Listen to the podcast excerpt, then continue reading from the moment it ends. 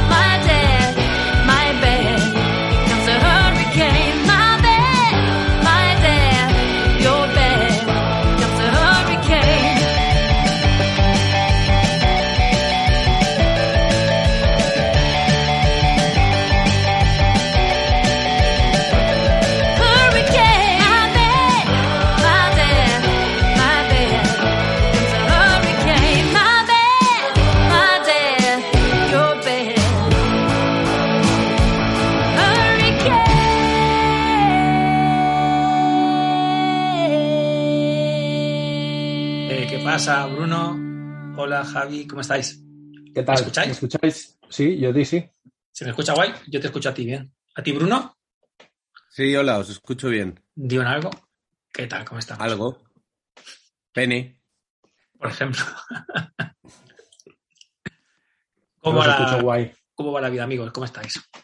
Yo estoy un poco acatarrado, me vais a escuchar peor de lo que ya es habitual, pero bueno. Como hoy voy a hablar poco, porque es un tema que os atañe exclusivamente a vosotros, yo introduciré el, el tema y os dejaré ahí que, que contéis vuestras vivencias. Nos quedan dos o tres por, por acudir. Hola, Muy bien. vamos a ser un montón. Aquí viene David Valdeón, himself. Buenas, David, ¿cómo estamos? Ahora, ahora. Muy Hola, buenas. Hola, buenas. ¿Qué tal? Buenas tardes. Yo os voy presentando tal como llegáis. Aquí llega mm, Pepe. Y creo que está por venir, mm, si le he enviado bien la invitación, también Natacha.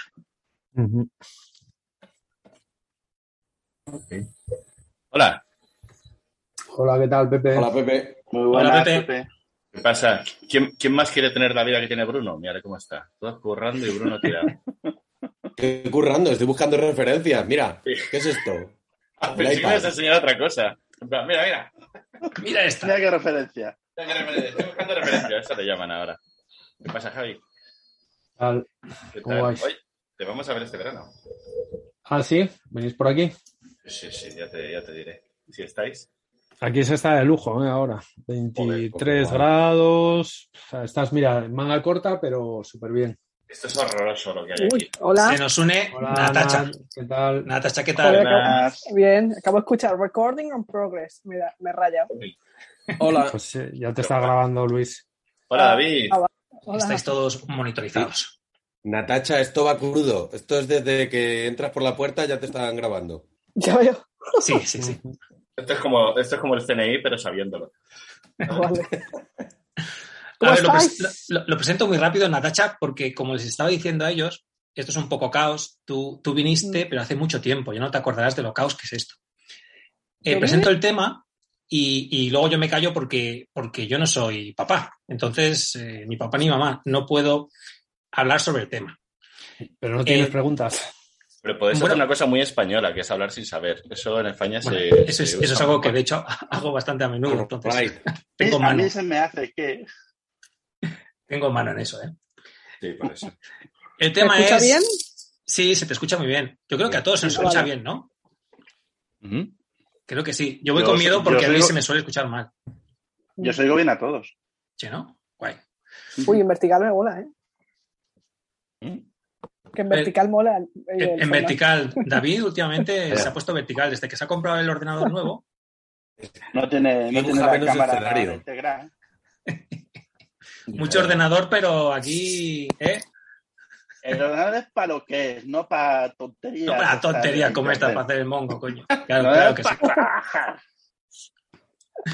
A ver, amigos, introduzco el tema rápidamente, porque sé que alguno de vosotros eh, tiene prisa precisamente por, lo, por el tema. O sea, por, por- porque tenéis hijos, porque tenéis hijos, hijas, y tenéis que estar pues con un petado en el culo muchas veces, pues atendiendo, pues si se despiertan de la siesta, como sé que hay alguno de vosotros que, que tiene a los chavales en la siesta, si tiene que llevarlo pues al médico, si, bueno, mil cosas que, que sabéis que en vuestra vida diaria ocurren.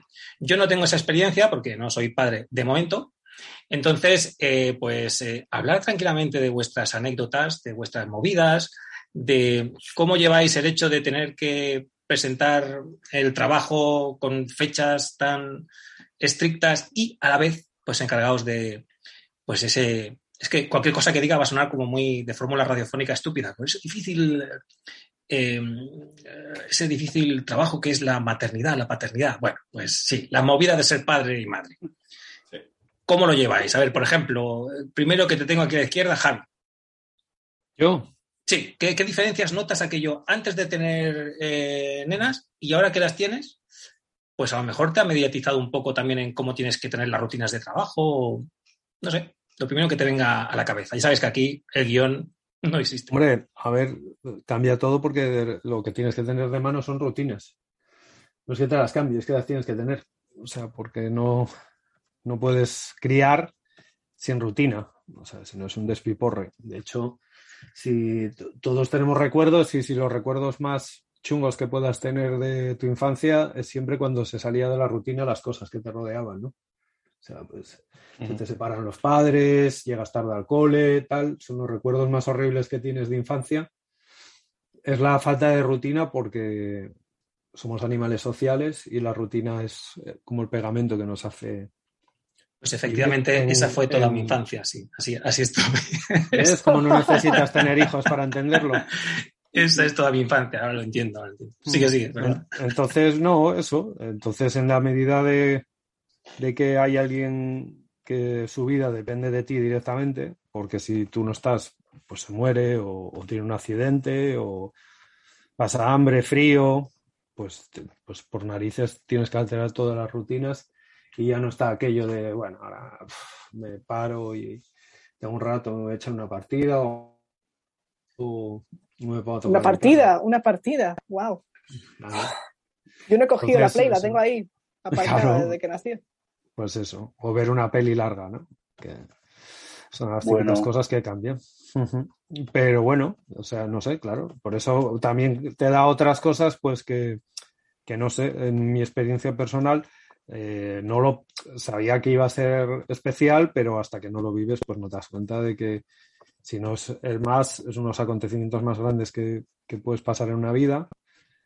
Y porque, no sé, o sea, de repente te coloca en una posición eh, donde hay algo que es más importante que tú, que eso nunca, nunca lo habías vivido, creo que no se vive hasta que es padre o por lo menos son- la mayoría de la gente somos tan egoístas que no vives hasta, hasta estar en esa situación, no lo sé, o, o- o forma parte de la especie, pero de repente te das cuenta de que, que hay algo que te preocupa más, ¿no? O sea, que requiere más atención que a ti mismo. Y bueno, un poco eso. Bueno, os podéis interpelar y, y ir contando do- anecdotillas, yo que sé, cualquier cosa. ¿eh? Eh, yo, yo os voy dando turno, pero quiero decir que, que- que no es la costumbre. ¿eh? Eh, a, a ti que te tengo siguiente aquí, Pepe, eh, ¿cómo te ha cambiado la rutina, el- la vida en general? Venga, desarrolla. Pues, pues es que estamos todavía en una época, ¿cómo te diría? Como de descubrimiento. O sea, yo no. Bueno, es decir, es Javi verdad, tiene. Pepe, es, lo tuyo es relativamente reciente, ¿no? Es verdad, Pepe, hay que contar las edades de cada crío. Las edades Claro, de cada crío. Que la No mía no tiene ni tres aquí. meses. Entonces Es estaba diciendo ahora mismo Javi lo de las rutinas y yo pensaba, madre Mm. mía, las rutinas. Claro. ¿Quién la pillara, no? Estamos, intentándolo, pero claro, ¿Quién pilla la rutina? Claro. digamos que te estoy- pillas reescribiendo el manual. O sea. Estamos en la etapa del descubrimiento. Claro, estamos en la etapa de descubrimiento. De, de, ah, pues esto es así. Ah, pues esto era así la semana pasada, pero ya no es así. ¿Sabes? Mm. Entonces, eh, lo que nos valía una semana, la siguiente no nos vale. Lo que mm, pensábamos que iba a ir hacia un lado, de repente va hacia otro. Entonces, todavía no tenemos mucha rutina establecida. Yo sí lo trato de hacer con respecto al curro para poder organizarme y, y estar disponible. Pero, pero sí que es verdad que más que nada estamos un poco apagando fuegos y, y, y sobre todo el 90% de nuestro cuerpo es temer cosas. Tememos. Tememos mucho. Claro. Plan, ¿Está durmiendo mucho? ¿Está durmiendo poco? ¿Come mucho? ¿Come poco? ¿Come bien? ¿Come mal? ¿Tiene frenillo? ¿Sabéis que hay un frenillo tipo 4 fantasma? O sea, que es increíble. Me dijeron, es que es un frenillo invisible. dije yo, mira, ya, por favor. O sea, ya me vale. Un frenillo invisible, no, por Dios. O sea, ¿qué es eso? El frenillo imaginario. Y- Desde luego que toda la jerga relacionada con los críos es un mundo nuevo, ¿eh? Cuando te metes en este. ¿No te parece que Sí. como que la jerga prenatal parecen como una banda del puerto? El calostro, el meconio, el calostro. el, el calostro, El el meconio. y el no sé quién van a cobrar una deuda a casa del El colecho. El colecho. Sí. ¿Coleche o colecho? Tienen como nombres de banda del puerto, ¿sabes? Sí, es verdad, sí. Es que no sé, el problema, el problema no, es que como no se naturaliza la infancia en nuestra vida diaria, pues se ven estos términos como muy extraños. Pero si fuéramos una sociedad sana, donde la familia se integra con todos los aspectos sociales en los que vivimos, pues estas cosas no serían tan raras, ¿no? Pero vamos, como son así tan excepcionales que solo pasan cuando tú tienes un niño, pues es como muy... llama mucho la atención los nombres y estas cosas y todo lo que te encuentras, ¿vale? Que, que no pasa lo mismo en las tribus. Estoy segura que en las, en las sociedades más tribales que no pasa, porque tú lo ves en tu vecina, en tu tía, en tu abuela, que estáis todos juntos y no sé, diferente, ¿no? Que la crianza en nuestra sociedad capitalista y, y primer mundo, pues es un no está preparada para, para esto y para conciliar es una mierda, sobre todo si eres mujer, ya te lo digo yo. Claro, es que yo lo Total. que veo, o sea, por irnos por esta vertiente social, ah, es que me parece que tal como está organizada la sociedad está destinada a la extinción porque no te lo permiten, te lo ponen muy difícil. O sea, es muy complicado Bueno. simplemente en el tema de, de buscar dónde vivir, de buscar, mm, o sea, de hacer hueco, que es una cosa que a nosotros nos está pasando. De repente la casa se nos ha, o sea, se ha petado, es como si hubiéramos metido dos casas en una. Y, mm, y dices tú, pues que no te lo ponen fácil. Y ves otros países que, por ejemplo, yo tengo una, mi cuñada vive en Alemania y ves una sociedad que sí está volcada con la, con, o sea, o más volcada, si quieres, hacia la maternidad. O sea, tienes una serie de facilidades que, que te las da el Estado. Y, y aquí, Y aún no, así- aquí es y como, aún- bueno, se paga. Y aún así tienen tasas de natalidad bajas, más bajas que nosotros no, pero tienen tasas de natalidad bajas.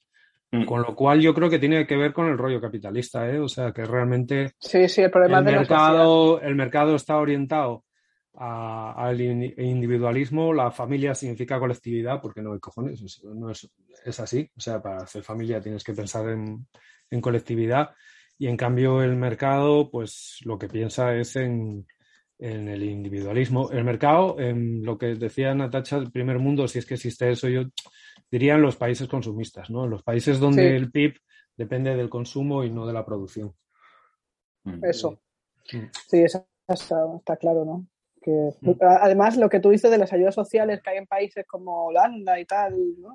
Alemania, que tienen un año a lo mejor de baja de paternidad, que eso está súper bien, ¿no? En Canadá tienen Que- un, un año de baja. Sí, sí, que lo ves así como muy idílico, ¿no? Luego tienen esa, ese, ese, bueno, ese lado, ese reverso, que es que luego la reincorporación del trabajo de por parte de muchas mujeres se retrasa o simplemente ya no vuelven a trabajar, Que pasa muchas veces y pasa más en mujeres que en hombres, ¿sabes?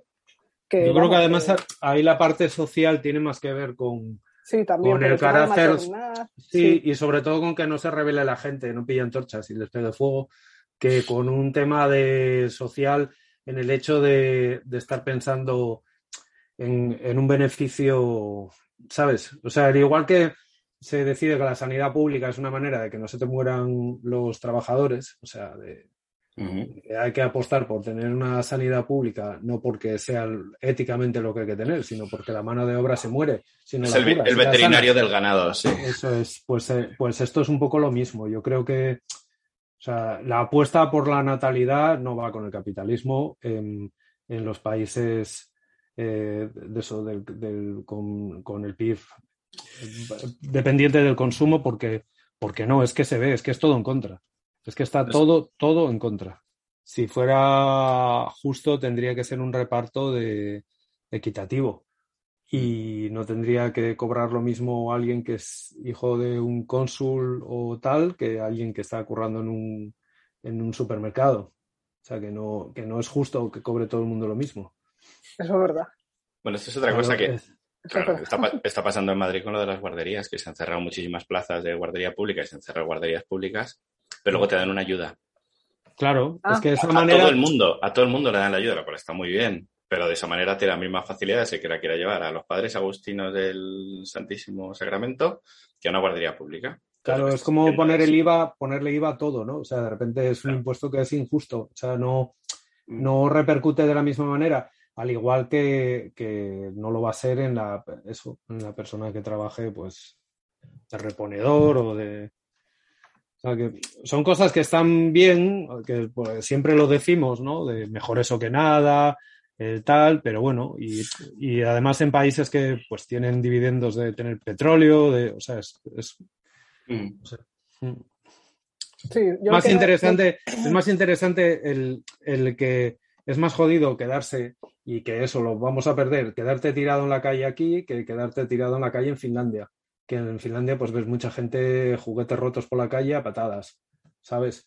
Y aquí también, pero el entorno familiar pues eh, es como todo, o sea, no existe un todos bueno, un todos malo, ¿sabes? Hay una generación, por ejemplo, la mía, que en Finlandia están todos en los parques pidiendo por la calle o tirados porque es la generación pre-Nokia y pasaron una crisis del copón en los años 90 y el que quedó desempleado en esa época seguía desempleado ahora.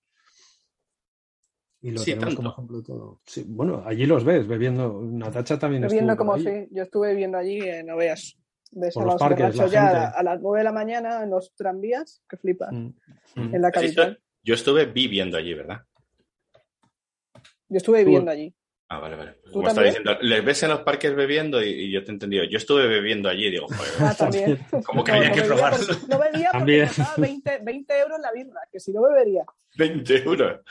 Sí, 20 De- pavos de hecho- en un bar. Yo en vez de decir a precio de, de oro, digo a precio de Oslo, siempre, ¿sabes? Digo, te lo venden a precio de Oslo. de Oslo. A precio de Oslo, pues sí, tío.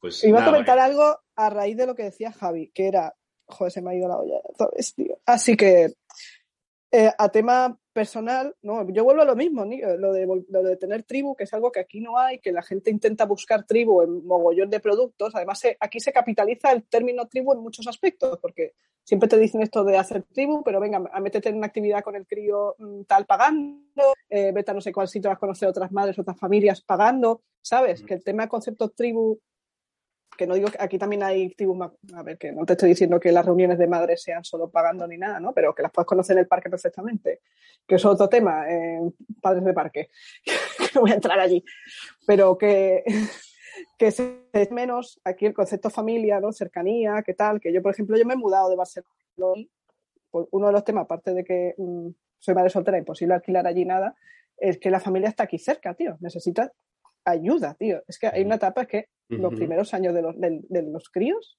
necesitas manos, necesitas ayuda, necesitas gente, sobre todo si trabajas. Es imposible conciliar sin ayuda. Y una cosa que como sociedad, bueno, lo, como madre que he aprendido tras tener un niño es el tema de pedir ayuda y no sentirme mal, ¿sabes? De pedir ayuda porque la necesitas de verdad, ¿sabes? Y la familia, pues está, tener familia ayuda mucho, eh, mucho en eso, en muchos aspectos. Por, mal- por muy mal que con ellos a veces, hay un tema ahí que es como, no sé, muy heavy, ¿no? Y creo que en las sociedades como, más familiares, como suelen ser las latinoamericanas o algunas, bueno, China también, ¿no? Algunas eh, sociedades más orientales donde a lo mejor el PIB, como dice, eh, o no, no es alto, yo sé que no, no tenemos una, sofisticación tan grande en las sociedades, ahí están muy acostumbrados a que la familia lo oprime todo, eh, los núcleos familiares son grandes y puedes criar un crío con facilidad sin estrés, porque yo, yo creo que vivo en una sociedad estresada por la crianza Mm. y es mucho más, mucho más relajante, mucho más llevadero, ¿sabes? Yo a veces pienso, si estuviera allí en Brasil con todas las primas y primos que hay allí que se crían solo los niños, como esa expresión que dicen, ¿no? Se Mm. crían en la calle, ¿no? O como pasaba aquí hace Ujú. 20 años, hace 30, los niños se Ujú. crían en la calle. Sí. Ya no pasa aquí, ya no pasa, ¿sabes? Pero pensáis que ha pasado, que se ha destruido el- el- esa idea de que existía aquí, ¿eh? que aquí estaba. O sea, Aquí aquí, existía, la claro, vecina he te bajaba y te. Yo lo he Sí. vivido allí más, pero ahora hay como una mentalidad de padres helicópteros que estamos todo encima de ellos, ¿no? Eh, programando lo que van a hacer, eh, que estén siempre Mm. ocupados, llevándolos continuamente a sitios, ¿sabes? A veces hasta te sientes mal por tener al crío en casa, Mm. ¿sabes? Hay una, así como, joder, que lleva el crío en Aunque casa. se dos días, aburra, ¿no? Sí, Porque sí, se un aburra, rollo que es así una de que- Ostras, Sí. tío, lleva dos días en casa, qué malamente. Luego digo yo, "Si está, que se quede en casa, tío, si es que, vaya, ¿qué, qué le va a pasar, no? Pero estás Sí, continuamente Ese diálogo en mi troleándote. casa lo tenemos también. ¿sí? El de, el de, el de, es que llevan todo el día en casa y dices, pero, pero viven en un zulo. Pero vamos a ver si, si- es que eh, tenemos todo tipo de juguetes y recursos que no les damos la oportunidad de usarlo, porque para usarlo tienes que estar. Eh, para Mm. dibujar eh, tienes que, que tener un tiempo muerto, un tiempo sin actividad y sin vigilancia.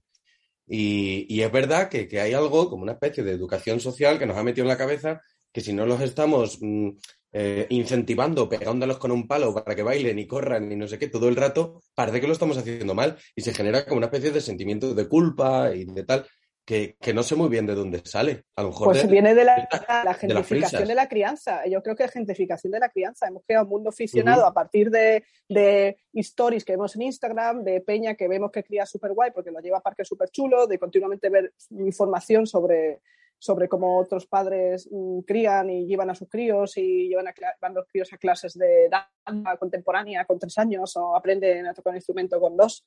¿Sabes? Y tenemos ahí una presión de que es, yo qué sé, convertirlos en artistas o convertirlos en profesionales ya, como una prisa, ¿no? Como que hay que una, una Sí. prisa aquí urgente. Yo, No es una prisa, pero la. Sí. O sea, no, no sé si Pero es una urgencia, pero yo en creo una que. sobrecarga en cuanto a la responsabilidad. O sea, se convierte en que tienes que, claro, necesitas eh, más tiempo, necesitas más atención y más, sí. Y creo que, le- y creo que en parte estamos restando libertad y posibilidades. Porque Hombre, está sí claro, que yo lo que de- creo que no hubiera sido dibujante si no hubiera, me hubiera aburrido, porque yo me aburría la hostia.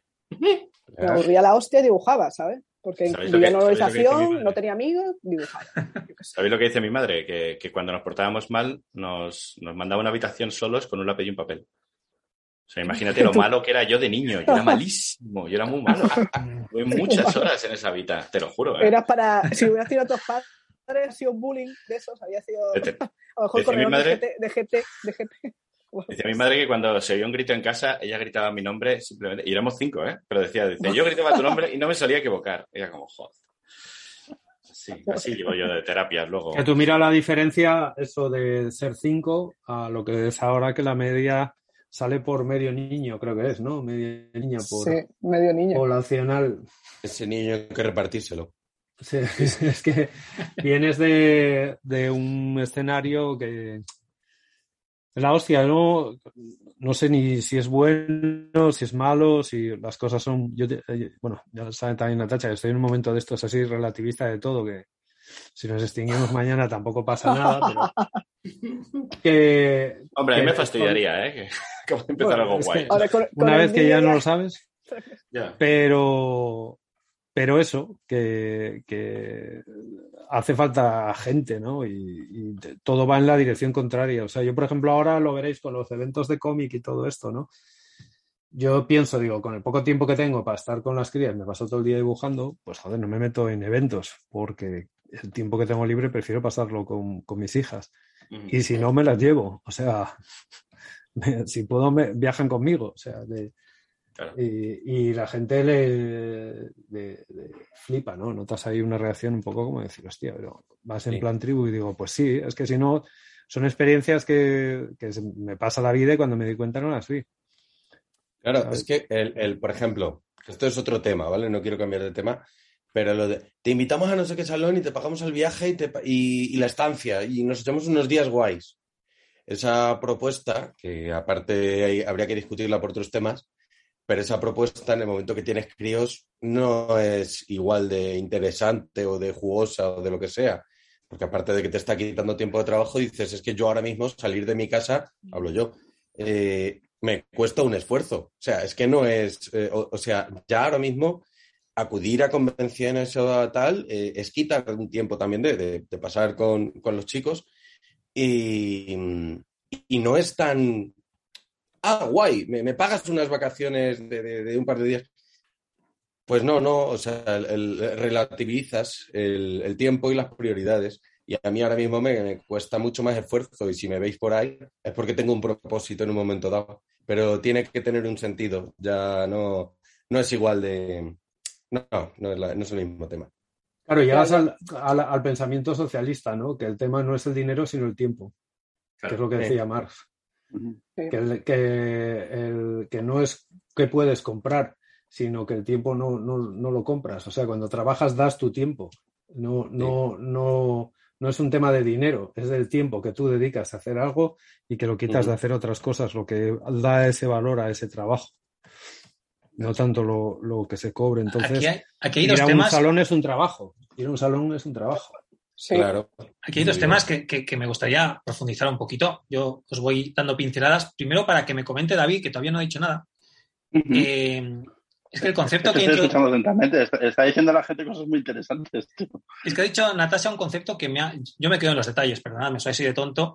Eh, pero lo de cuando has dicho los padres de- del, del parque, lo has dicho Natasha con, con un tono que me ha hecho gracia. Eso ya es otro tema, ¿no? Es como un tema muy particular, como una tribu muy Pues concreta, como, con como unas los- características. como los grupos de. Como los grupos De los alcohólicos anónimos. Es como los de alcohólicos anónimos, yo digo. Bueno, bueno, perdón, un apunte. Han sacado un, un anuncio de la Fundación de Ayuda contra la Drogadicción. El eslogan dice, la adolescencia de tus hijos te pondrá a prueba. Y salen unos padres ya con los niños y tal. Y, y claro, un poco está para que los niños no consuman drogas. Pero cuando vimos el anuncio dijo Palma, yo creo que va dirigido a los padres. Era en plan de sí, tío. Pues cómo estaba filmado y todo, te lo juro, era perfecto. Pero de qué va, ¿cómo es? Como no somos de Madrid, no sabemos. Bueno, yo. ¿Es de Madrid? No, no lo sé, yo lo vi en la tele. Lo que pasa es que como ya nadie ve la tele, no lo vemos. Ya por eso no, Claro. no sé. Yo no veo la tele, tío. ¿Qué coño estás Manda- contando, Mándame un link, Pepe. Luego, luego, hermano. Manda un link, porque si no, así no. El link y el teléfono del camello. Venga, David, coméntanos tú un poco, o tu experiencia, tu experiencia con los padres del parque, o con pues lo que están comentando ellos. Eh, pon tu granito de arena, que también será interesante, tío. Ah, a ver, es que, es que es que habéis abierto muchos frentes y todos son muy, son, son todos muy jugosos. Eh, lo del tiempo, es absolutamente cierto lo del tiempo. Hasta tal punto que yo, he pegado un giro laboral precisamente. Una de las razones, o, o- o probablemente el factor más importante, ha sido por, por, por disponer de tiempo para, para la cría y para estar, para estar más presente en, el, en, la distribución de los tiempos y de las tareas. Hasta por muy buenas razones y por, y por muy buenas noticias, ahora mismo la distribución de tiempos entre mi mujer y yo es distinta. Y, y una de las razones por las que hemos decidido que parábamos el ritmo más en Marvel y, y, y me iba por dos derroteros era precisamente para eso, para poder permitirme, entre comillas, el lujo de parar, de cerrar el chiringuito a las 5 de la tarde, como voy a hacer dentro de un rato. Y e ir a por la cría y ocuparme durante la tarde de la cría. Eh, ¿A qué me lleva esto? A los padres del parque. A los padres del parque. No, lo- Eso, lo, la- lo de los la- padres del parque yo lo he introducido como excusa para que tú hablaras. O sea, ahora que ya estás hablando, habla Ah, de lo que te sacas de ahí, de lo que tú quieras. Pues, a ver, ¿de qué? ¿De qué? De los Pero es un tema, es un tema interesante también, ¿eh? Por eso. También, también, también te digo que yo lo de los eventos, yo procuro llevarme a todo el clan en la medida de la posible, porque hemos descubierto que pasamos ratos muy buenos y no solo eso, sino que todos los avances de la niña han sido gracias a eventos. O sea, los primeros pasos de la niña fueron en una plaza en Argentina. Las primeras palabras fueron en Chicago. Entonces, como parece ser que no pega un avance de estos importantes hasta, hasta que nos vamos a una mesa de artistales, pues, pues nada, más o menos cuando podemos vamos todos juntos. Y, y sí que es verdad que vas a trabajar, pero, pero bueno, en la medida de lo posible también son, son viajes compartidos que, que también tiene su gracia. Tiene su gracia. Tiene que ser otro, otro tipo de experiencia. Hombre, y, y que es otra liga. Sí, porque- campear, neces- No, no, decía que los eventos en mi caso son Albacete, Navarra. Qué bobo. Pero, Ay, no mola. Está guay, tío. No te invitan. está muy bonito. Que no está mal, ¿eh? Que no está nada Navarra a mí me gusta. A mí también. Se tarda Bueno, menos. con Albacete. no. Albacete no estaba, así que no, no opino. Hombre, yo me lo paso muy bien en Albacete, ¿eh? También te lo digo yo. Porque a Pepe me recuerda a Albert. Estoy como rayadísimo, porque no te veo y tienes la misma voz que Albert. ¿Ah, sí? Sí, a veces me sale. No sé si, sí, no sé si a Javi le pasa, pero me está rayando. Es lo de tener una, una voz de, de ser inteligente. Que tiene la misma voz, Pepe, que, que Albert Montéis. Sí, El al- timbre, al- no, sí. tiene, un- tiene el timbre igual, tío. Y Mm. me- estoy como, joder, es, no, no, es Pepe. Ya me gustaría. O sea, quiero Sí. decir, yo me gustaría tener la mitad del talento que tienes ese Y mira que uno, uno es catalán y otro madrileño. Sí, le No falta el, el acento catalán. sí. Le falta el catalán, pero ya No lo voy a hacer. Tengo un problema con los acentos, esto es completamente aparte, pero to- cuando estoy se me pegan mucho y me da mucha vergüenza. Pero no lo puedo evitar. Me da muchísima vergüenza, pero no lo puedo evitar. Y entonces me salen solos, porque como soy un musical, pues, me, pues se me queda. Y entonces en. Cataluña había veces que me salía un poquito del este, Pero es que me sale un No te poco- estoy viendo y estoy dando al todo el rato. No te estoy viendo. Pues tío, pues me pasa eso y me da muchísima vergüenza. Cuando estuve en Canarias también me salió alguna. Y- Pero eso, Pepe, es muy divertido. Todos tenemos un amigo al que le pasa eso, que cuando está de vacaciones estamos deseando que vuelva porque es muy divertido, es muy agradecido de escuchar. Los acentos pegados, sí. Los acentos pegados son, son muy tristes. Son muy tristes sobre todo porque la gente te mira con una mezcla de ¿te estás riendo de mí? Es ¿Lo como, estás no, haciendo a propósito? Pues no, no, Es que eso es lo malo. Esto Claro. es lo malo, que parece que estás choteándote. Exacto, y no mola, ¿sabes? Oye, y empatía. Yo la. mm, volviendo sobre el tema, bueno, Pepe todavía es muy pequeñín y el de Natacha, que también lo conozco, yo creo que también, que es pequeñín. No sé los vuestros, Bruno y, y David, pero yo, por ejemplo, la mía, la mayor, ya eh, dibuja, le gusta dibujar, pero vamos, o sea, lo último que haría en su vida sería coger un dibujante de profesión. O sea, directamente le parece como el infierno, porque dice, o sea, Hostia. estás todo el puto día ahí sentado Claro. y que tiene eso de guay, ¿no? O sea, de ser periodista, trapecista, pintora, lo cualquier, no, pintora no, pero cualquier cosa antes que dibujante de cómics, porque, porque le Lo tiene claro, muy- ¿no? Sí, sí, sí. Pero- le encanta leer pero- cómics, lee cómics con fruición, pero, pero dibujarlos, pues no. Y hay uno en su clase que Pues dibuja algo muy estamos haciendo mal. O sea, la idea es hacer una vida que te guste a ti y que por lo tanto desde fuera Claro. pueda parecer gustosa. Eso, Eso, es sería bueno. lo... Eso Claro, es. a ver, eso- lo- ¿Creéis hablo que de eso ideales, funciona? hablo de objetivos, hablo de algo que yo todavía no he encontrado, desde luego. Pero bueno, Eh, igual, pero, pero, pero pero tampoco tiene por qué ir ligada a una profesión, ¿no? No, o sea, no, quiero no, decir pero que- trabajáis todos en digital. Javi sí. Yo sé. Javi sí trabaja en digital, que a lo mejor el tema papel. Es que esta semana pasada quedé, hice, estuve en, eh, en un evento que estaba Sergio García, que es, otro- es un autor de cómic francés. Javi lo conoce también. Bueno, no Mm. sé si personalmente. Y este No, tiene dos una críos. leyenda. Sí, tiene dos críos. Y los dos críos tienen ahora entre 20 y 25 años.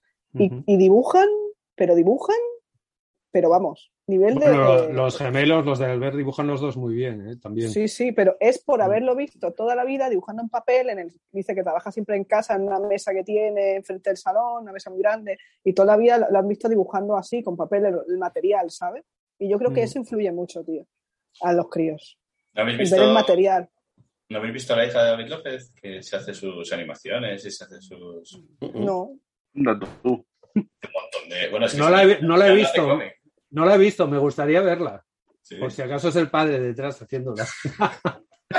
No, no, no, no. Y luego enseñándonoslas. Tiene una visión esa cría que es, es acojonante. Yo, yo, yo le digo a David, digo, tu hija no hace dibujos, hace producto, ¿sabes? En plan de, ahora voy a sacar la serie de los gatos ninja y te saca una serie de Mm. personajes. Como, joder, hace, hace producto, ¿sabes? Yo en este caso, como, lo, como es Te por pega. profesión, en, e- en este caso, el mío particular por lo menos, como es por profesión, tampoco pierdo el culo. O sea, quiero decir que yo tiré por aquí en lo profesional, le dedico tantas horas por lo profesional. Si fuera por gusto, lo haría feliz, pero le dedicaría muchísimas menos horas, lo tengo clarísimo, ¿no? Por- o sea, y dedicaría más horas a otras cosas totalmente irrelevantes y, y con cero valor. Que esa es la gracia re- de la vida. O sea, Esa es la gracia de la vida, que, claro, que no tengas que hacer una cosa rentable. Entonces, yo personalmente en ese sentido sí, o sea, tampoco me como el tarro porque entiendo que, que la rentabilidad o no de las cosas es algo que descubres ya mucho más mayor, ¿no? Pero, pero sí, es verdad, igual tiene razón Bruno, igual es mal hecho en el sentido de decir, bueno, no saber transmitir, eso no lo sé, no, tampoco lo tengo muy claro, pero, pero igual sí, igual van por ahí los tiros. Yo creo que el tema material está allí. Natacha dice que el tema, claro, que es diferente si ven una tablet, así ven ahí pues Sí. papel, pinceles, cosas que ellos pueden usar para enguarrar y sea más asequible. ¿Te refieres a eso? No, que te vean a ti haciéndolo, ¿no? Más que nada. Ellos ya tienen su, bueno, todos los críos, bueno, el mío tiene su set de pinturas y cosas, bueno, para ellos, ¿no? Eh, Su papel siempre disponible para que lo coja él, pero yo mm, cuando me siento a dibujar me dibujo de sus cosas. No me veo. A mí no me, ve a mí me pide, a mí me pide, dice, ¿puedo dibujar? Pues déjame el iPad. o la déjame- tablet, ¿no? claro, para dibujar. Claro. A mí me no también y luego se da cuenta que es más interesante que dibuje yo. Yo estaba preocupado porque le, le diera por ser dibujante a la mía y he descubierto que lo que quiere es ser directora de arte. Muy bien. Digo, muy ser bien. editora. Bien, Muy bien. Bien, bien. Bueno, Bien. lista, Aquí, aquí amarillo, papá, aquí Sí, amarillo, aquí no sé qué. Oye, pues ya, ya sabe más que todos nosotros. Digo, bueno, Sí. pero además, pero sí, pero, pero cuando, cuando dibujo con ella sí, sí procuro dejar de lado el, el digital y dibujar en papel. Y, pero sobre todo lo que intento, tanto con el tema cómics como con el tema dibujo, es no ser pesado. Sí, Es decir, eso es me, me, fundamental. me, me conozco, me conozco En la y vida. subido en la. Sí.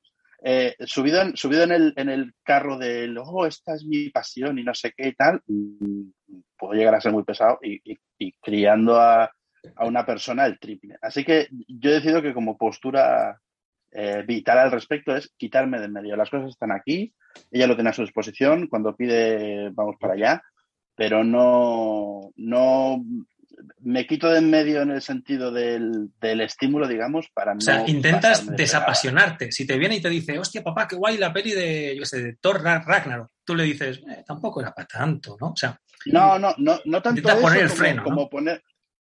Por ejemplo, yo no le digo cómo dibujar, no le doy, no le doy clases.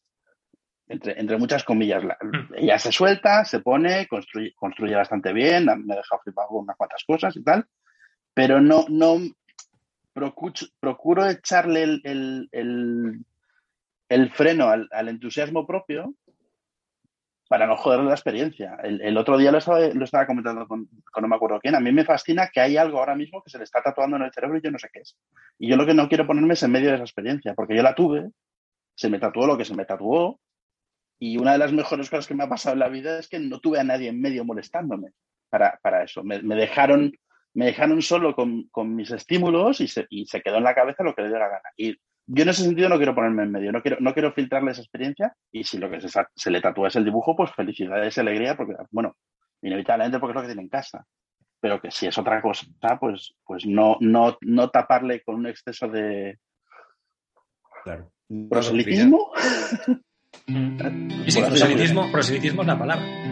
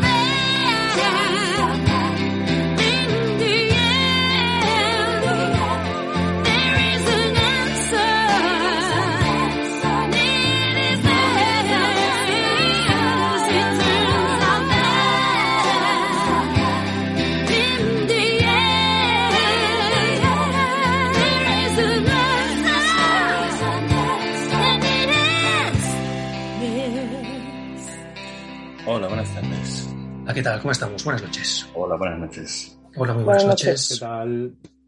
Bueno, Aquí- Hola, amigos de la tarde. Vamos a hacer el Neon Night, Bruno, Bruno. pero por la tarde. Em, sí que Sí, yo quería haceros una pregunta. Venga, Pepe, dale caña. Porque me voy a tener que en, en- no mucho, en unos 20 minutines, los jaleos.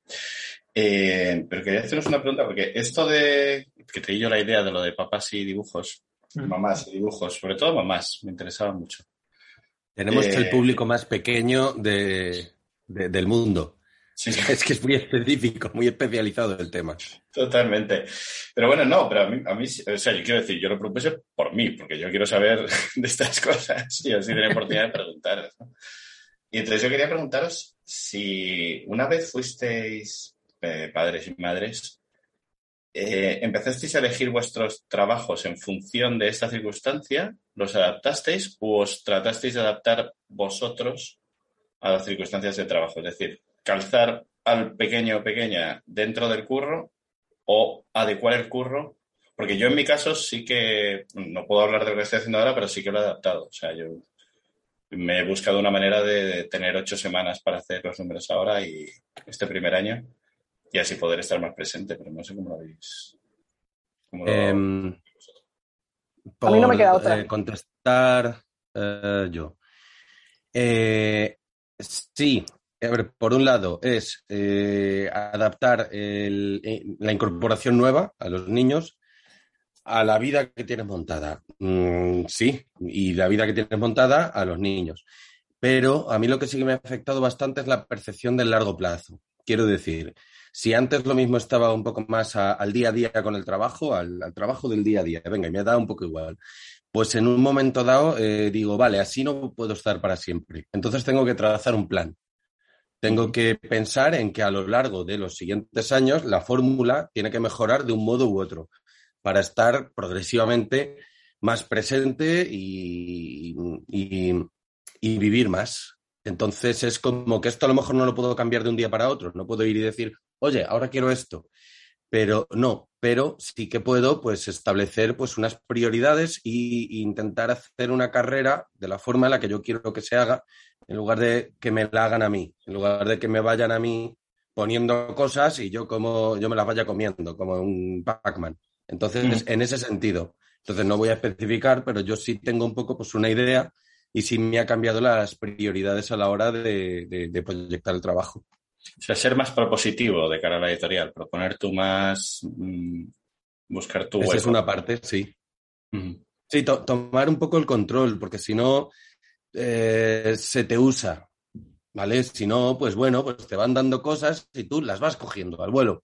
Pues yo quiero conseguir una posición determinada y trabajar de una manera determinada. Y creo que si no eres tú quien decide qué es lo que quieres hacer, lo que se te va a poner por delante va a seguir siendo al servicio de otros, de otras necesidades que no son las tuyas. Hablo un poco de eso. Sí. Natacha, ¿qué- ¿Eh? cómo, cómo ves? ¿Qué, re- qué responderías a Pepe? Pues yo es que tengo, mira, yo tengo Dale un consejos. pequeño tengo- y tengo una circunstancia muy particular, que es que soy madre soltera y además soy la que responde económicamente en todo, así que vivo en un estrés vital que no se lo recomiendo a nadie. Vaya, no es una situación ideal.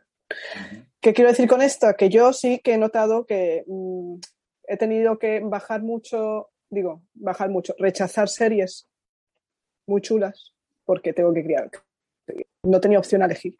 No tengo un compañero que se encargue de la cocrianza y esté allí eh, a tope con la corresponsabilidad que supuestamente tocaría para ayudarme a poder un poco aprovechar, yo qué sé, proyectos que me salen y poder relanzar o, mm, bueno, trabajar, pero haciendo cosas que a lo mejor me gustaría hacer más que las que estoy haciendo ahora, ¿no? Y eso creo que es una diferencia fundamental que, que me pasa a mí con respecto a autores varones, tío. Y es tan obvio, es muy obvio. Y es así, tío. Es que no me queda otra. Mi situación es así en la que... Y me jode, pero también pienso al mismo tiempo que como es una etapa muy temprana, la del que llevo un niño tiene tres años, tío. necesita estar ahí, vamos, los primeros tres años, ya difícil con dos, pues con una persona solo con el crío, no te digo yo lo que es, Ujú. ¿sabes? Ya te Es, digo.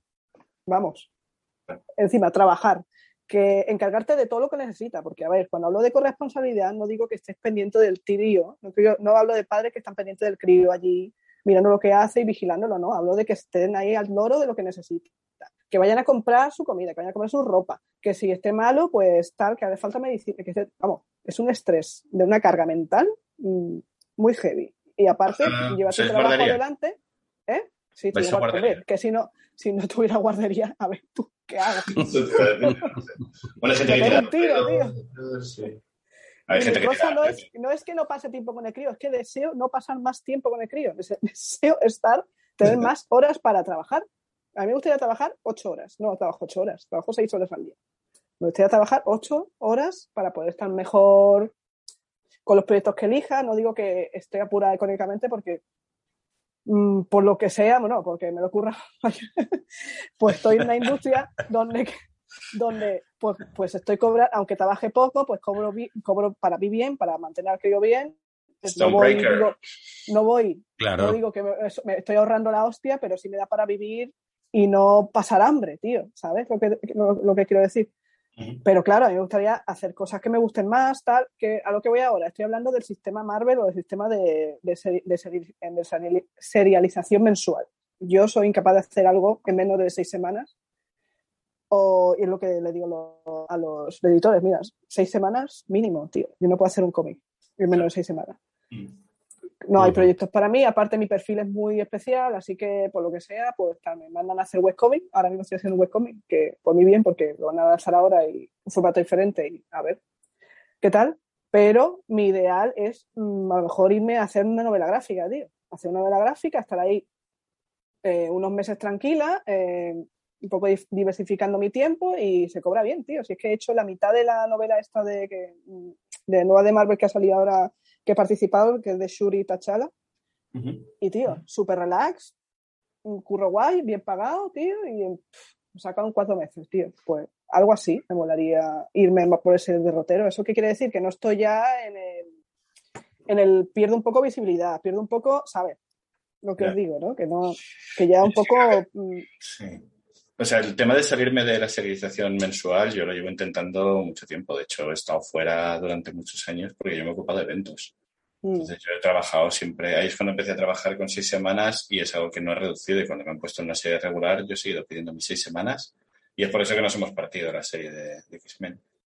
Y ahora sí, he tú subido a tienes- ocho. Tú y tienes sí, ahora una oportunidad, tienes una oportunidad, como te ha venido esto, pues aprovecha y haz, ¿sabes?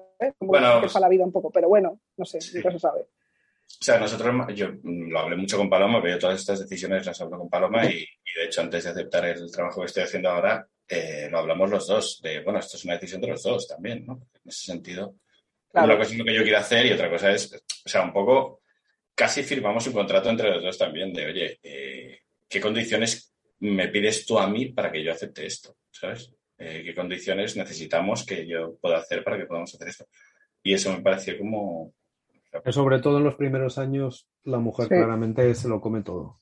claro, No hay más. Porque yo en mi caso es, si no es por mi pareja que, que directamente se metió a criar a las crías estos dos años, en lo que, desde que está la pandemia, bueno, desde que nació la primera, ¿no? Desde hace cinco años, pero ya directamente eh, con, con todo. O sea, con lo que implica ahora la pequeña y bueno, o sea, todo lo que fue también. El cambio no solo vino por el tema editorial o de curro, sino también por la coyuntura. Pues, la segunda nuestra nació cuando llevábamos una semana confinados. Entonces, claro, te cambia todo.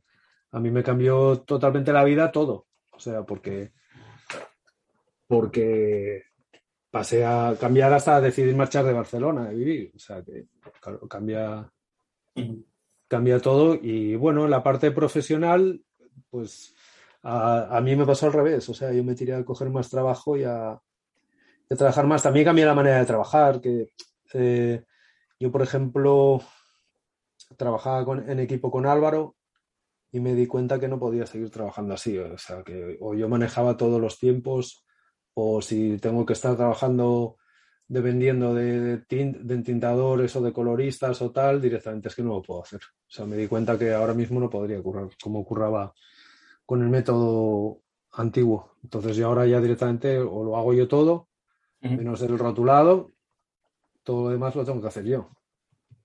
En la medida posible que lo puedo hacer es que hago, hago todo, portadas, eh, color, todo, menos el guion y rotular el cómic. ¿cuántas horas al día le echas? No lo sé, no lo cuento. No lo cuentas. No, no. Yo lo empecé a hacer ahora, cuando ha nacido la peque, me, me Sí. bajo la aplicación que la enchufo cuando me pongo a currar y tal. Y para un poco, como tengo las horas loquísimas, entonces un día curras de 11 Es que a ese- 3 de la mañana. ¿Sabes, ¿Sabes lo que pasa? Lo vas a ir viendo también, y bueno, no sé los otros los que tenéis más de uno, pero hay una parte de ahí que tienes todo programado, que tienes todos los horarios, que tienes todo, y de repente te, te viene un catarro, te viene una gripe, te viene una descomposición, Y te jode. ¿Te vienen las viene no- vacaciones de verano? que no duerme, eh, Te ven una que- huelga de profes. Semana Santa, que la- de repente lo que eran las va- vas a encontrarte en una situación muy guay, que es que lo que eran las vacaciones, que era como lo mega guay para ti, ahora es el infierno, porque quiere decir que no hay cole y que las vas a tener en casa. ¿Entiendes? Y Claro, claro, las vacaciones del autónomo, Las- que no. las vacaciones del no. autónomo se transforman en el infierno en vida, porque de repente dices, hostia, voy a, pero si voy a tener libre octubre y noviembre, ¿por qué, por qué, por qué agosto? Todo agosto aquí metidos en casa, yo teniendo... Y tú lo calculaste, lo hiciste de tal, pero de repente al guionista pues se le murió no sé quién, o cogió el COVID y te entrega un mes más tarde, todo es así, ¿no? Entonces, bueno, sí, ¿en qué cambié yo? Pues de repente decirme, pues que estoy trabajando con un guionista que cumple, que no sé qué, me aferro a él como si fuera un clavo, clavo ardiendo. Estoy con un editor que me entrega todo cuando toca, o que si voy una semana tarde va a ser comprensible, me retrasa el, el TVO, pues me aferro a él. O sea, esas dinámicas de trabajo que dices, bueno, me hace la vida más cómoda, ¿no? Claro. Claro. Pero soy consciente también de que este año es así y el que viene va a ser totalmente distinto. O sea, si, si algo aprendí también con el- todo el tema este del COVID es a relativizar las cosas, ¿no? Y entonces lo que tengo claro es eso, que ahora mismo, pues en la medida de lo posible y gracias a la ayuda de María, pues digo, mira, voy a tirar, a hacer esto y de tal, pero igual el año que viene, pues en vez de cómics me lo tengo que plantear ir hacia otra cosa o rentabilizarlo más. Yo, claro, otra cosa que me puse a pensar es decir, bueno, tengo que rentabilizar más lo que hago, porque solo hago cómics, no hago nada más y nada menos, ¿no? Pero bueno, es que lo único que me motiva es dibujar TVOs. Lo demás no me, ni- no me gusta ni hacer ilustraciones, ni dibujos sueltos, ni. ni comisión ni nada. O sea, no. Se te da muy dice- bien, tío. La portada y, o sea, tus portadas siempre tienen como un rollo muy, muy. Sí, muy- pero si no lo hago pensando en que va a envolver un TVO, pues no me motiva. No, ¿no? no, te- no, te- me cuesta, o sea, no me motiva. A ver, Estás obsesionado, todos- ¿eh, Javi? Somos profesionales, todos lo hacemos, ¿no? Pero entonces, bueno, yo creo que ahora toca un punto de inflexión, que esto ya no tiene tanto que ver con los críos, pero bueno, todos sabéis un poco de cabro, ¿no? De, de cómo está ahora mismo el negocio y la cantidad de cosas raras que están apareciendo por ahí, que, que, bueno, que, est- que están, que son eh, pegadas, ¿no? Pegadas, pero que no forman parte. ¿Sabes? Desde, desde todo el Pon- tema audiovisual Pon, hasta pon- el- pon un ejemplo, pon un ejemplo. Javi, que hoy estás un poco los críptico. NF, no, NF, NFT.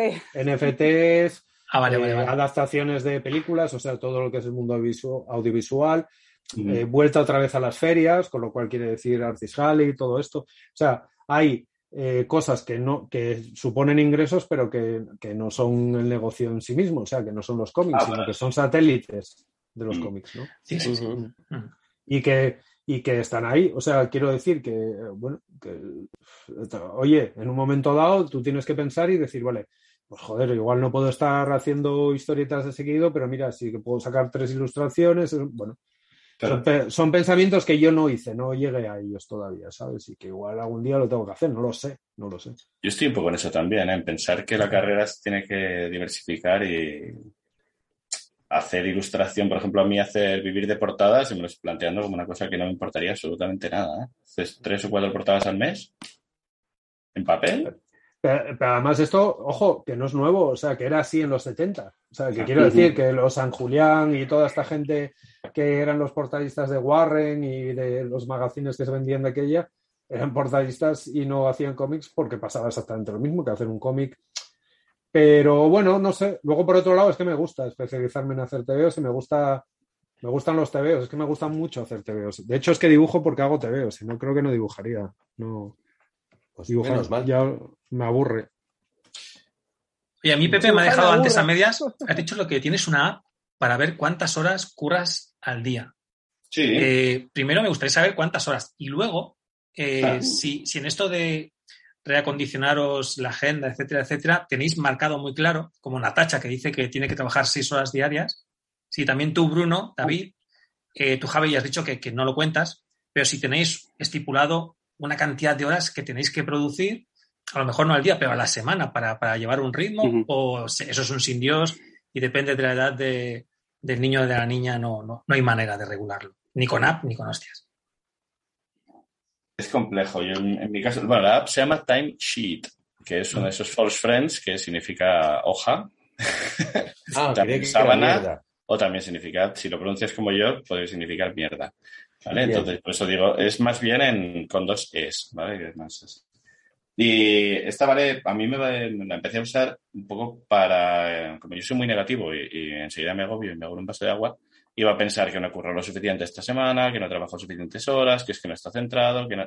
Entonces, para demostrarme a mí mismo que sí que estaba trabajando un cómputo de horas razonable, ¿sabes? Porque si no, yo iba a estar, Buah, no estoy ni, ni estoy en la crianza, ni estoy en, en el trabajo y no sé qué y tal. Pues, como yo tengo muy mala cabeza para estas cosas, pues para demostrarme que sí, que estaba haciendo las dos cosas y las dos bien.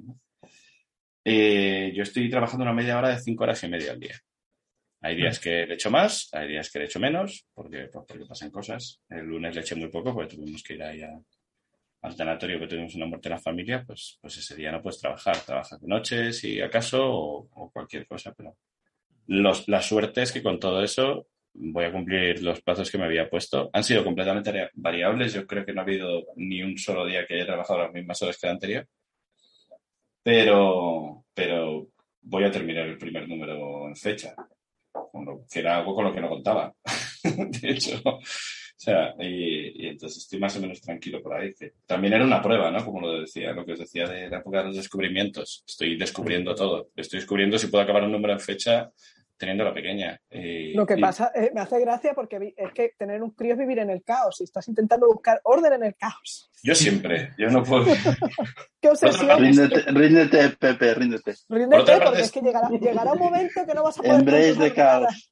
Es Sí, pero, caos. pero poco a poco. Es O que sea, además- no puedes tirarme la piscina de, de- de- de plancha, del caos. O sea, yo lo que estoy... No, no, pero es que al final lo vas a sacar adelante. Lo vas a sacar adelante, viviendo en el caos. No sé, no sé cómo se hace, pero mm, se saca adelante. Estoy intentando como aceptar los momentos eh, según vienen. Y es una cosa que me, me cuesta a mí mucho es que yo soy una persona muy complicada. Entonces, aceptarlo y decir, oye, pues esta hora que he trabajado, qué bien he trabajado. ¿Sabes? No la esperaba. Eso está bien, eso está Pues qué bien. me ha venido, ¿sabes? Eso, es- eso es lo- yo creo que eso está bien, Pepe. Eso es lo que hay que hacer, ¿eh? Yo incluso luego cuando venga el caos y tal, te vas a encontrar de que esa manera de, de hacer las cosas te van a ayudar mucho porque, porque el caos va a venir. Tienes razón lo que están diciendo, es que es así. O sea, llega un momento, dices, Jolín, cuando eran venir". bebés, cuando eran bebés, qué controlable. Sí, sí. Qué A mí me pasó con la segunda, además, que la primera dormía súper bien, todo bien, comiendo de todo tal, y de repente llegó la segunda en plan infierno, o sea, de no duermo, eh, tal, no solo eso, sino ya impidiendo que duerma la otra, o sea, el caos, el caos. Es que me, el error es tener dos. sí, El error esto me lo decía tener- Guille, me lo decía Guille, el de Universal, el de la librería Universal, me dice, claro, te viene la primera, que la ves así tan buenina, te hace todo, durmiendo, todo bien, y dices, ja, pues te animas con la segunda, engañado totalmente. Vamos a apostar, ¿no? engañado. Descubres el infierno. El Es una discusión que, que aún tenemos que tener Paloma y yo, porque de momento está todo muy reciente, pero yo le he dicho que yo, que yo ya tengo, o sea, que yo descendencia ya, ya tengo dos. Tengo a la pequeña que hemos tenido y a mi curro. Y que me, Bueno. gusta, mucho mi- o sea, que me gusta mucho mi curro. Pero no dejes, no dejes que te acojonen, Pepe. Me sabe un poco mal, porque es cierto que Pepe tuvo la idea de la charla y se nota que él quiere saber y quiere que le apoyéis un poco para encontrar ese orden que él necesita. Y Es Javi y maravilloso, Natacha, mira, me No encanta hay que tú, orden. tú, Javi, y Natacha, cosa- estés diciendo, el caos va a venir, el caos va a hay una venir. cosa preciosa cuando. Eh, a ver, a mí, me, yo, a mí me pasa un poco como a Pepe. De una manera u otra, incluso aunque, aunque la situación a manejar sea un caos, necesito tener un cierto control o ilusión de control o control relativo, eh, teniendo como contando con un margen de desastre, ¿vale? Es como, vale, van a pasar X cosas que desde luego no puedo controlar, pero las que sí puedo controlar, tengo que controlarlas. Entonces, intentar encontrar como esa especie de, de, de- de- de estructura. Sí. Y, y que si hay caos, de hecho, el caos sea, me lo como a yo. En cuanto a, mi follón de tiempo de trabajo, es como, bueno, pues si tengo que trabajar más horas de noche para compensar por aquí, pues por allá. Pero, pero sí que me pasa como a Pepe de que necesito un poco de que las cosas estén en su sitio para aferrarme a algo, o sea, para, para tener una tabla en mitad del, del agua a, lo- a la que, ¿sabes? Un poco de, pues sí, un poco de estructura, algo que romper, porque si no hay estructura, ni siquiera se puede romper. Mm. No sé si Sí, tiene sí. sentido. Sí, sí, sí. sí, Sí, de tú- hecho es tú la estás verdad. hablando- Pero Tú estás hablando del horario escolar. Estás- eso estaba diciendo yo. muy bien, ¿no? ahí está. Tú estás hablando del horario escolar. diciendo- Chicos. Ahí, eso. Yo me tengo que ir, pero os Hasta sigo... luego- hasta luego, Pepe. No retransmitáis, ¿vale? Oye, muchas gracias por todo. Un Besos. abrazo Venga, grande, un. Pepe. Un abrazo Que grande. Que vaya todo bien. Me Cuídate. alegra verte. Adiós. Igualmente. Hasta luego, hasta luego. Bien. Vamos a sustituir a, a un crack por otro crack. Se va Pepe y esto es como si fuera el pressing catch. Le da la palma Here comes a new challenger. y efectivamente entra Sergio Dávila, que también Hombre. tiene experiencia en los menesteres. Parece que está pensado, pero no, es que justo cuando se iba Pepe, Sergio. Ya, ah, eh, lo ah, tenías ahí agazapado. sí, lo tenía esperando. Le he dicho todavía no, todavía no. Ya. Tiene, tiene gracia, Luis, que cuando las cosas te salen así bien estructuradas, parece casi que en lugar de sentirte orgulloso, te da vergüenza. Mm, Claro, es que no. No, es que no- rompe, no- me el siento tono del... A ver, va, va contra el, va contra el branding del de podcast, sustancia el claro, de sustancia el tema. No me gusta. De hecho, mira, me está empezando a gustar porque Sergio se ha conectado, pero no se le escucha. Y esto sí que ya va más con, Esto ya es más bullpen. va más con el podcast. Eh,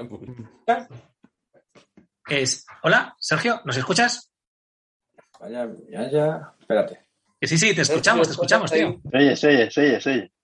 No se oye, pero se oye. Ahora ya te vemos y te Nada, escuchamos. me, queda- me quedan siete minutos y tengo que ir a preparar la mañana.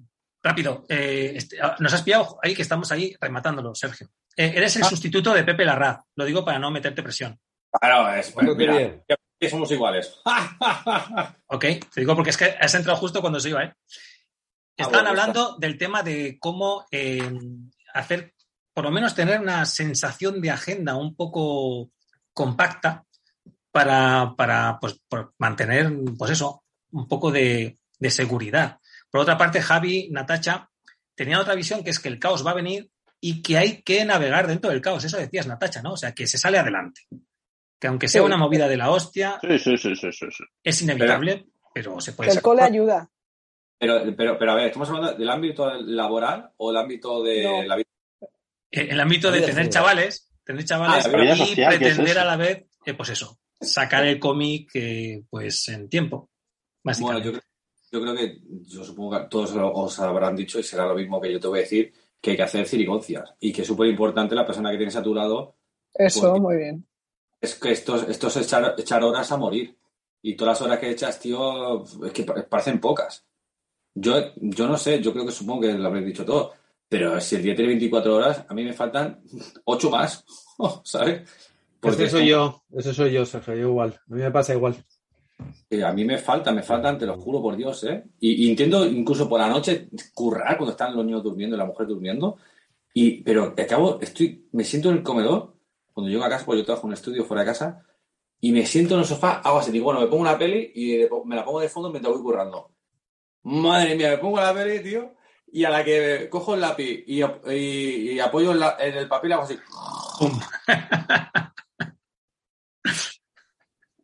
Sé lo que es, sé lo que es. Eso es súper importante. La persona que tengas a tu lado, tío, que, que tú, le tienes que decir, hostia, este domingo trabajo, este sábado trabajo, tengo la fecha de entrega de aquí a dos semanas y no llego, eh, hay que recoger a los niños del cole. A hay cosas que tienes que ir, ¿no? Tira de contacto, si no puedes, tienes que ir tu pringa o te lo traes aquí al curro. Eh, y es un estrés total de, de, de un rompecabezas de tu, vi- tu vida laboral con tu vida mm, eh, familiar o tu vida social. Y cuando yo, por lo menos, yo, mira, yo acabo de venir de comer. Mira, Bruno, acabo de venir a comer con, con Oscar. El, habéis estado Ah. ahí en la... Y, y cuando quedo con él para comer, es que yo no me puedo desplazar. Digo, vente tú y comemos aquí en un, en un japo que hay aquí en la esquina, al lado del estudio, porque es que no puedo desplazarme yo. Porque si me desplazo, eh, en vez de comer en una hora, voy a echar dos. Y te quieres quedar un rato y, y, y que no puedes, estás sufriendo, estás comiendo y estás sufriendo, tío. Y esa, así lo he dicho todo. La, la has resumido muy bien. Oh, Son Yo- todo, son todo problemas. David, antes de irte, que sé que, que te tienes que ir pronto, Va a poner las cosas bonitas, ¿no? Las cosas bonitas que. Claro, claro. Eso, eso le iba a decir, Natacha. Tú, David, que eres un tío optimista, yo lo sé. Eh, dinos ahí, pues, a la gente que nos esté escuchando, a lo mejor son dibujantes y se están planteando tener niños, tal como está la tasa de natalidad en, en España, igual no estamos haciendo un buen favor. Entonces, algo, algo que tú, di que, miente, di que no está complicado. di que, que es sencillo. Vale, está muerta por dentro. Y digo que no está com- tan complicado, ¿vale? Eh, a ver, los tópicos son tópicos por algo y te cambia la vida y te cambia la vida mejor y se te hace infinitamente más difícil y no lo cambiarías por nada, o por lo menos a mí me pasa. Y aparte, el, el factor niña a mí me ha hecho tomar decisiones laborales de las que espero no arrepentirme en el futuro próximo, pero que pueden ser muy, muy chulas si, si nos queremos poner así utilitaristas, pero, pero no sé, no sé qué, qué decirte. Que, que con todo el caos, con toda la locura, con todos los cambios que implica, yo no, no, no volví a la vida de antes ni por, por nada del mundo, porque es mucho menos rica, era mucho menos rica. Oye, ¿y te Incluso pasa? como autor. ¿Y, y te pasa? Incluso como autor. O sea, yo creo que yo creo que soy el mejor autor ahora solo por la experiencia de ser padre. Es que, eh, mira, justo, Dios mío, es que Great Minds, eh, Things Alike, qué buen inglés tengo. O sea, estaba pensando justo Mm. eso, que os lo iba a preguntar, empezando por ti.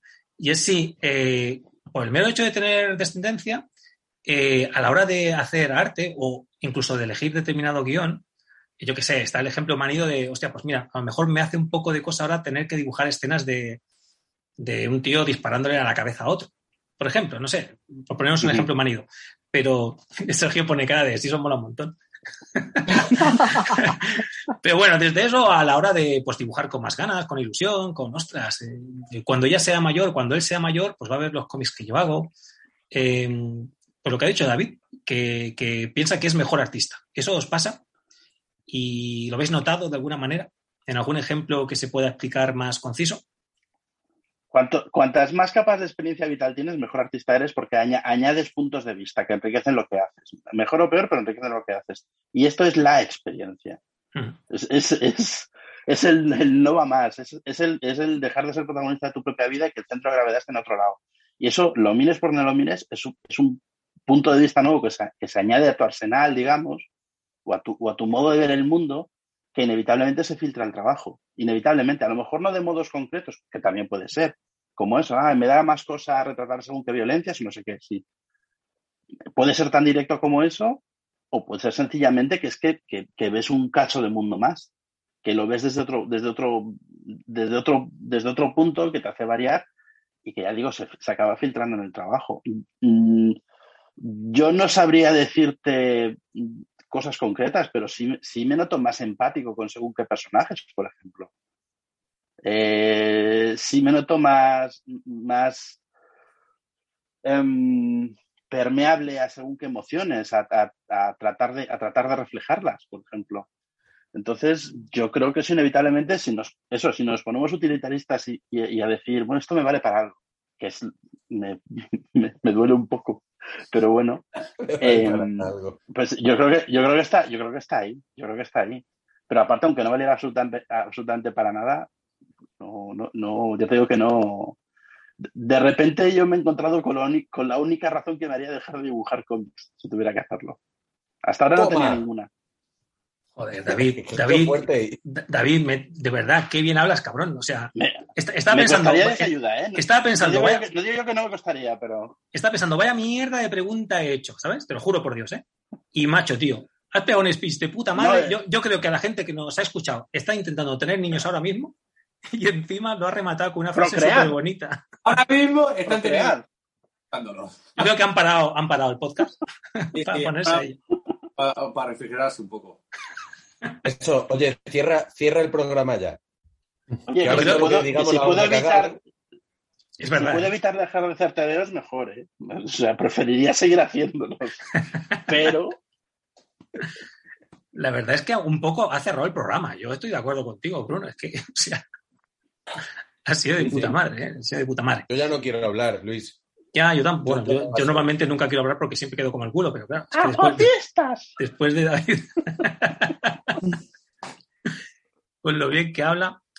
Bueno, a mí me interesa mucho eh, que nos expliques algo más, Natacha, porque me parece fascinante eh, tu experiencia por, por compleja. De hecho, yo he intentado que vinieran más dibujantas y no he podido porque yo tengo muy mala mano, en general. no, no- no he conseguido, no he conseguido. Soy, soy, Perdón, soy- perdón, perdón, perdón por la interrupción, pero es la última. Me piro, compañeras, compañeros. Hasta luego, hasta luego, David, hasta luego. Me voy, me voy a, a preparar la merienda ya por la niña. Un abrazo. Tú ya puedes hacer drop de mic porque ya lo, lo- lo has matado. Ahora David, ahí, ¿eh? Hasta de Un luego. abrazo a todos. Un abrazote. Hasta luego. abrazote. Hasta Eh, luego, David. Hasta Pues eso, luego. yo quería que Natacha nos comentara algo más, porque dentro de la experiencia que decís todos, eh, es cierto que la suya es eh, realmente pues mucho más compleja. O sea, es un paso mucho más allá. Hombre, es nivel más difícil de la partida. el nivel más joder. difícil. Claro, Es- porque- es el nivel más difícil. Claro, porque todos estáis aceptando y admitiendo que efectivamente, gracias a vuestra pareja, eh, y además eh, por el hecho de ser mujer, pues se tiene que encargar mucho más al principio del niño y tal, pues imagínate en el caso de Natacha, que encima es, es madre soltera, o sea, es... Y tiene que lidiar con ello y tiene que lidiar con, con- con- con producir seis horas diarias. Sí, bueno, por las guarderías y por un poco de ayuda, porque tengo familia aquí. Y quieras o no, yo qué sé, el padre viene de vez en cuando, no es que esté ausente, ¿sabes? Que está allí. Y cuando viene el padre me doy unos tutes de, vamos, ahí cuando hago 10 horas. Y al niño no lo veo, casi, cuando viene. Claro, cuando tienes el como- tiempo libre lo dedicas precisamente Sí, a poder y, de- currar. y claro. de- y debería dedicarme a salir y beber birras, y no, me quedo currando. Pero tío. no puedes. ¿sabes? claro, claro. No, pero sí, cuando no hay curro mucho, pues sí que me voy, ¿sabes? Dedico ese tiempo a un poco mi ocio, porque otra cosa que, que a lo mejor que, bueno, que pasa, le pasa mucho a la paternidad, que el tiempo de ocio acaba, acaba al 70, 80, 90%, a lo mejor 100% en los primeros años. A mí me, me vamos, a mí me repercutió mucho el tema de, de hacer, plantearme hacer una, otra actividad que no sea cómic, por ejemplo, no puedo, no tengo tiempo de, yo que sé, irme a hacer deporte o eh, hacer una clase de algo que me mole o yo qué sé, tío. A veces no tengo tiempo, es que no tengo tiempo ni, ni irme a comprar ropa, tío. Que, vaya, que es increíble a veces, ¿no? Mm. Así que tiro de internet, vivimos en una sociedad que gracias a internet y estas cosas se puede hacer todo online, eh, incluso hasta la compra, así que no sé, le tiro horas por la noche cuando el niño crío duerme para pf, hacer todo esto, tío. ¿sabes? Muchas veces. Y aún así, pues mira, mi- agradezco tener esta jornada también para mí mentalmente, no, para poder tener mi tiempo de desconexión, porque yo creo que a partir de las nueve de la noche es obligatorio para resetearte. Cuando Mm. estás, eres padre o madre, necesitas un tiempo para ti en, en un momento del día, que si no, burn out, tío. Hay un momento que le aguantas al crío, bueno, varios, o a lo mejor todo el día, que ya no puedes con el crío más, ¿sabes? Es que lo quieres, pero lo odias, ¿no? Estás ahí como, ay, te quiero, pero es que no, no puedo jugar otra vez a lo mismo, no puedo, que no. y, y necesitas volver a ser tú, y, eres tú hablando con gente que, que conoces, o que, yo qué sé, o viendo algo que te guste, tal, yo qué sé. Para mí es obligatorio todas las noches dedicarla a ponerme en alguna serie, a ponerme alguna película, a desconectar, a leer algo, tío, porque es que si no, mm, vamos, no puedo, intento no trabajar por la noche, porque si trabajo por la noche encima, el día se me hace, vamos, como que no he hecho nada, todo solo trabajar y criar, y tampoco es eso, tío. Sí, vamos, te quemas, te quemas y bueno, te quemas Te y al final es- eso repercutiría en, tu relación con tu, con tu niño, en tu trabajo, en todo, claro. Claro, claro, Sí, claro, mira. Tú, te- tú no tienes crío y te sabes la teoría, es que, ¿sabes? Es que es- Mm. Sí, sí. Yo creo que es una cosa que entiende todo el mundo, ¿no? Mm. Pero sí, lo que ha dicho. Ay, no me acuerdo quién se ha ido ahora. Ay, tío, tengo Pepe, la cabeza. ¿Ves? Se, se- se nota que vas a tope, Natacha. David, David. No, David. David. Pepe, Ah. David. Ah, David. vale. Le- que ha dicho David antes de. De que He hecho muchas cosas muy bonitas. Yo no, me, Sí, ha no hecho sabía con cuál ¿no? Que la ha hecho mejor, a mí, a que la ha hecho mejor eh, dibujante. Sí. ¿no? que la ha hecho Mm. mejor dibujante. Yo diría que me ha hecho a mí mejor persona, porque ya no es un tema solo de profesión, es un tema de cómo eh, emocionalmente te administras y cómo cedes parte de tuyo a otra persona, tío, ¿sabes? Yo creo que la mejor terapia que hay de- de autoconocimiento es tener un crío, tío. Es como te regula el tema de, de, yo qué sé, de, de la- el vaivén emocional que puedas tener, porque te centras en una cosa, eh, estás todo el día consti- constantemente diciendo que tienes que mejorar un poco para que el crío, pues, tío, vea lo mejor de ti, no saques. A pesar de todo, uno tiene sus, sus cosas, tío, porque eso es así, ¿no? Uno no, no es un padre perfecto ni nada, eso no existe. Pero uno intenta mejorar, tío, como persona, tío. A mí me ha servido para, para eso, tío. Es que tienes el crío y dices que quiero ser mejor persona, para, por él, tío. ¿sabes? Y creo que eso mola, ¿no? Mm, A nivel personal, individual y, no sé, y que te vea de mayor y te diga, mira, mi madre hace COVID, pues también mola, tío, pero tampoco es lo prioritario. A mí me gustaría que me quisiera, ¿no? No porque quisiera comer, sino porque me he portado bien, me he criado bien, yo qué sé. Y así estamos. Oye, a vosotros, un inciso, a vosotros que, dibujáis, que estáis en DC o Marvel, eh, que vosotros, claro, también depende de la de los niños que tengáis, ¿eh? Que ahora con esto de las películas, que Marvel, los superhéroes, esto se, se ha vuelto como si fuera más de moda y toda la hostia. Cuando vuestro hijo no, no dice en el cole, pues mi papá hace lo, lo trabaja dibujando cómics para Marvel o para DC o para lo que sea, pero, pero, o sea, ellos lo relacionan como que, a razón de las películas, ¿eh? Me refiero. Hmm. ¿No, ¿No os pasa eso? También dependiendo de la edad que tengan los niños, ¿eh? Hombre, la mía tiene seis y va al cole. Además, hice un, un TVO que se llamaba precisamente Historia del Universo Marvel y se lo di para la biblioteca que tienen en clase. De- tiene una biblioteca con libros que lleva la profe y que llevan ellos y tal. Y les moló porque, claro, era como un libro muy lujoso así, y lo estuvieron rulando y tal. Pero lo relativizan todo mucho, ¿eh? Yo creo que estamos en una época también de Kill Your Idols, idols y que precisamente el acceso, a- al tener acceso a todo, eh, yo creo que lo relativizan mogollón. O sea, ya no es tanto. Yo me flipa. Yo pienso en mí de pequeño y digo, "Buah, me volaría la cabeza, ¿no? Qué guay. Eh, y en cambio, la mía, pues guay. O sea, no sé. Estuvimos ahora en el Salón del Cómic que le encantó porque se vino, como era con FC, pues, y era, son los que editan Teen Titans Go, pues se vino con un porrón de tal, pero todo, igual porque es muy joven todavía y, y lo relativiza, ¿eh? pero no, lo ve como, bueno, yo creo que le gustaría más que currara fuera de casa y, y un curro normal de estos de, de aparecer con el maletín y, y marcharme al parque, ¿no? Y tal, pero Eso pensaba yo de mi padre cuando- y era autónomo, Mm. tío. Pensaba Mm. eso. Sí, que era más guay, ¿no? Que tuviera un curro normal. Sí, no, le decía, papá, si tienes un curro de verdad, que con esto no tienes Mm. estabilidad. Y era verdad, tío. Eso le decía yo y al final me hago yo autónoma, que es como la... Sí, bueno, como la mayoría del país, es que ten en cuenta que el trabajo de de asalariado. tus padres. Sí, el trabajo de asalariado es algo que va en, en desaparición, vaya, en el, en el primer mundo. Pero, pero bueno, o sea, sí, no sé. Y luego yo intento, eh, o sea, disfruto con lo de las pelis, con todos los productos y tal, pero intento separar mi vinculación en el sentido de, que me mola dejar claro que yo hago cómics y que los cómics son un animal concreto y que, y que mola mucho. O sea, me gusta lo de introducir a la lectura. Yo sí creo que, o sea, no, no doy la braza, pero sí dejo un mogollón de, de, de tebeos. O sea, de, lo primero que le hicimos fue una, a la mayor, la pequeña ahora lo está descubriendo, pero a la mayor le hicimos una biblioteca ya personal propia, un mueble físico, y yo comprobé que, que lee, o sea, que si lo tiene lo lee. ¿Sabes? Sí. Coge, va, los coge los tebeos y los lee. Si no, pues no. O sea, yo tiene aquí todos los míos, o sea, aquí en el estudio veis que parece esto, mira cómo lo tengo, tiene mierda por todos los lados de ellas, todos los cacharros. Pero vienen y cogen aquí los tebeos y ya está.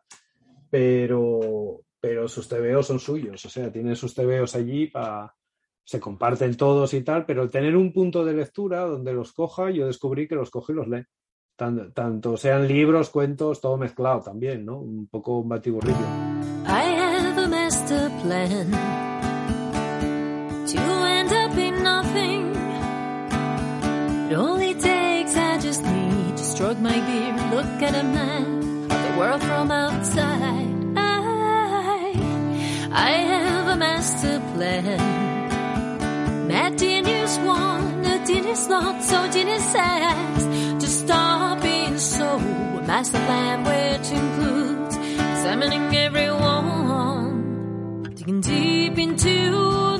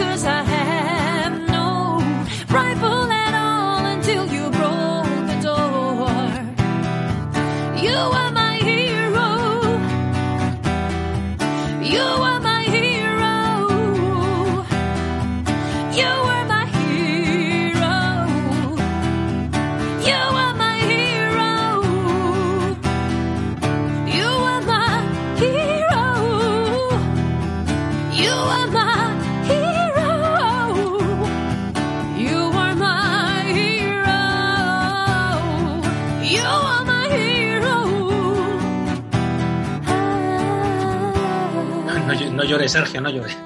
Está llorando. pues, Carlos, que, que, que tiene- que tienes el pelo blanco, ¿verdad, tío? No, Cuando- no. Son reflejos. Cuando Bruno te, Bruno te, te ha dibujado ahí en la página, Y, y hostia, ¿quién es? Porque te juro por Dios que yo pensaba que tenías el pelo negro. ¿En serio? Gracias, Menudo gracias. estás hecho. Hostia, tío, joder, tío. Pero, tío, se me ve, se me ve bastante que es blanco. Bueno, a ver, no es todo blanco, pero bastante blanco. En, en algunos momentos que hemos hecho así en directo, te has puesto como un poco de lado la cámara o lo que sea. Y, y yo qué sé, si me hacía a mí que, que era- tienes el pelo negro. Claro, es que aparte ahora me estás viendo con luz natural, que siempre quedamos a la una de la madrugada Claro. y ahora, claro, con esta luz se ve... Para la gente que nos está escuchando, que no nos ve porque no está subido en, en- en YouTube, mi pelo es como el de Richard Gere. Entonces, ah, que, que Bueno, Natacha, ¿de qué te ríes? No sé, me encanta la comparación. ¿De qué te estás riendo? Bueno, eh, Javi, lo que has dicho, eh, ha entrado todo. Gracias a Dios, no se ha cortado nada, porque estaba muy guay y, y he pensado, me cago en la leche, a ver si se va a cortar. No se ha cortado. Te digo la verdad, no me acuerdo qué estaba diciendo. o sea que- Pues lo de que nos has enseñado la, la librería que tienes y lo de que. Ah, sí, sí, lo de estimular. Sí, sí. Claro, y viste que, que- que sí que se lee sus. Tanto si Mm. le pones libros como cómics, pues se Mm. lee sus propios cómics y tal. Sí, yo el lunes, el lunes tengo, voy a, a su clase, voy a, bueno, no físicamente, porque no sé por qué tienen todavía el protocolo COVID o yo qué sé, no sé, Eh, pero no lo voy a hacer físicamente, pero les voy a dar ahí como una pequeña charla a los críos de, primero mm, de, sobre TV. Qué guay, tío. Qué chulo. Sí, sí, a ver qué tal, qué tal va. Normalmente lo que hago, yo, a ver, yo parto de una cosa que es que yo diferencio muy mucho lo que es trabajar de hacer cómics, la parte profesional, de lo que es el cómics en sí, de los cómics en sí como lenguaje. Creo que son cosas que no tienen nada que ver, igual que tú, tú eres músico, lo sabes. O sea, no, no tiene nada que ver dedicarte a la música profesionalmente que coger, ponerte a escribir canciones o escribir un relato corto que con ser escritor profesional. O sea, eh, las do- o sea, sin la profesión, lo otro existe. No hace falta que exista la profesión para, para crear, para usar un lenguaje, para. Entonces, yo con los críos y los cómics, lo que procuro siempre es apartarlos de la parte profesional o rentabilista, por decirlo de alguna manera, y enfocarlo desde el punto de vista de que crean una necesidad, o sea, de que tengan una necesidad primero lectora de divertirse leyéndolo y luego una de, a la hora de crear decir, bueno, pues voy a usar dibujos para contar algo, ¿no? Eh, Bien sea una historia, un pensamiento, una idea, pues lo hago a través de dibujos y eso es lo que te permite el lenguaje del cómic, que usando dibujos pues puedas transmitir una idea o contar una historia con, Y, eso lo veis. herramientas muy sencillas y eso yo cuando perdona eh, que te interrumpí Sí, sí. pero cuando daba los cursillos mi base que ponía siempre es que me daba igual cómo dibujar a la gente porque el cursillo no era para aprender a dibujar sino que era para aprender a hacer cómics que es totalmente distinto O tú puedes hacer un cómic con tres palillos o con un rayado de tal y lo comentaba de aquella porque en el mismo taller de cómic tenía a David Lafuente y a una monja que era madre superiora y a un tío que tenía un, un club de noche, o no sé cómo era lo que Club de tenía. No lo sé. Pero, pero convivían los tres con cosas totalmente distintas y, y se hacían cómics igual porque el cómic no tiene que ver con eso, ¿sabes? Es como, como si eligieras a alguien para un club de escritura por la caligrafía. O sea, no va de eso, va de escribir, no, no de la caligrafía que tengas. Entonces, para hacer cómics que sabes mucha anatomía, que tienes técnicas de entintado increíbles, que tal, pues bueno, genial. Si, si eso te acerca a tus objetivos, eh, pero no necesitas, no es, no es imprescindible. O sea, para la representación gráfica, pues el cerebro nos permite decodificar y sacar formas desde formas muy básicas geométricas, vamos, o de colores o manchas. A mí me interesa lo que has dicho de, introducirle en la, en la lectura a, a, tus niñas, que, que, David decía un poco lo opuesto, que no quería ser para nada, entre comillas, intrusivo, quería quedar al margen de lo que... Pero lo, lo decía, supongo, lo decía la, en el tema de dibujar. Sí, sí, yo creo que lo decía en el tema, en el tema de dibujar, sí, sí, sí, es que Mm. ahí va no, yo. yo en el dibujo no, nada, no, si me Yo pregunta tampoco, algo le digo, pero yo es que creo que además el problema que tenemos los adultos es que aprendemos a, a desdibujar. O sea, la, la, facilidad que tienes de niño de dibujar la pierdes por culpa de, de los academicismos, que por otro lado uh -huh. son un paso que tienes que pasar para, para, acceder a esa profesionalización o esa búsqueda del empleo, pero precisamente el precio que pagas es que dejas de saber dibujar. ¿sabes? Sí, Tú, sí, por ejemplo, cuando eres niño- de acuerdo, ya lo sabes. sí, sí. Claro, lo que hablábamos miles de veces, o sea, cuando el niño dibuja a su familia y al papá le pone una cabeza gigante, está diciendo algo que Tiene un si parece significado, cabezón, o, ¿sabes? Te está diciendo, o si la casa es pequeña, pues te está mandando un mensaje de que igual tienes que mudarte a una casa mayor o tal. Son, son herramientas de lenguaje directísimas, muy concretas, sinceras, emocionales, todo lo que tiene positivo el lenguaje lo tiene el dibujo de un niño. Y en cambio eso se anula porque dices, no, dibuja la cabeza más pequeña, tiene que ser siete medidas de cabeza el cuerpo, tiene, o sea, sabes, la perspectiva funciona así. Y por acercarlo a una representación estandarizada, pues mermamos la, la capacidad creativa precisamente que tienes de- desde esa inocencia, creo yo, ¿no? También, ca- claro, coges otras cosas a cambio, si no, no serían, las cosas no son por nada, ¿no? Sí, yo, yo respecto a eso, mira, es una anécdota que igual no viene al caso, pero, pero es eh, representativo. Tengo un dibujo que he encontrado hace poco eh, en el que dibujé a mi padre, se lo enseñé a mi pareja el otro día, flipaba un poco, y yo tenía, no sé si seis años o por ahí. Y el dibujo, a nivel narrativo, es súper chulo porque está el sillón de espaldas, se ve solo el pelo por encima y una Hostia. mano, y una mano con el mando y está viendo la tele. Pero a nivel narrativo, eso te expresa pues, pues un poco figura de padre ausente. A ver, no voy a contar mi vida psicológica ahora, Pero pero, hay cosas que los niños dibujan. Era un retrato en el que era un retrato no retrato, ¿sabes? Claro, Y no, es un no, poquito lo que decía es- Javier. Es aún más retrato, retratas una relación y una perspectiva. Claro, es lo que decía Javier de la interesante. cabeza grande del padre, Mm. que todo tiene un significado, ¿no? Al final, estoy muy de acuerdo con eso.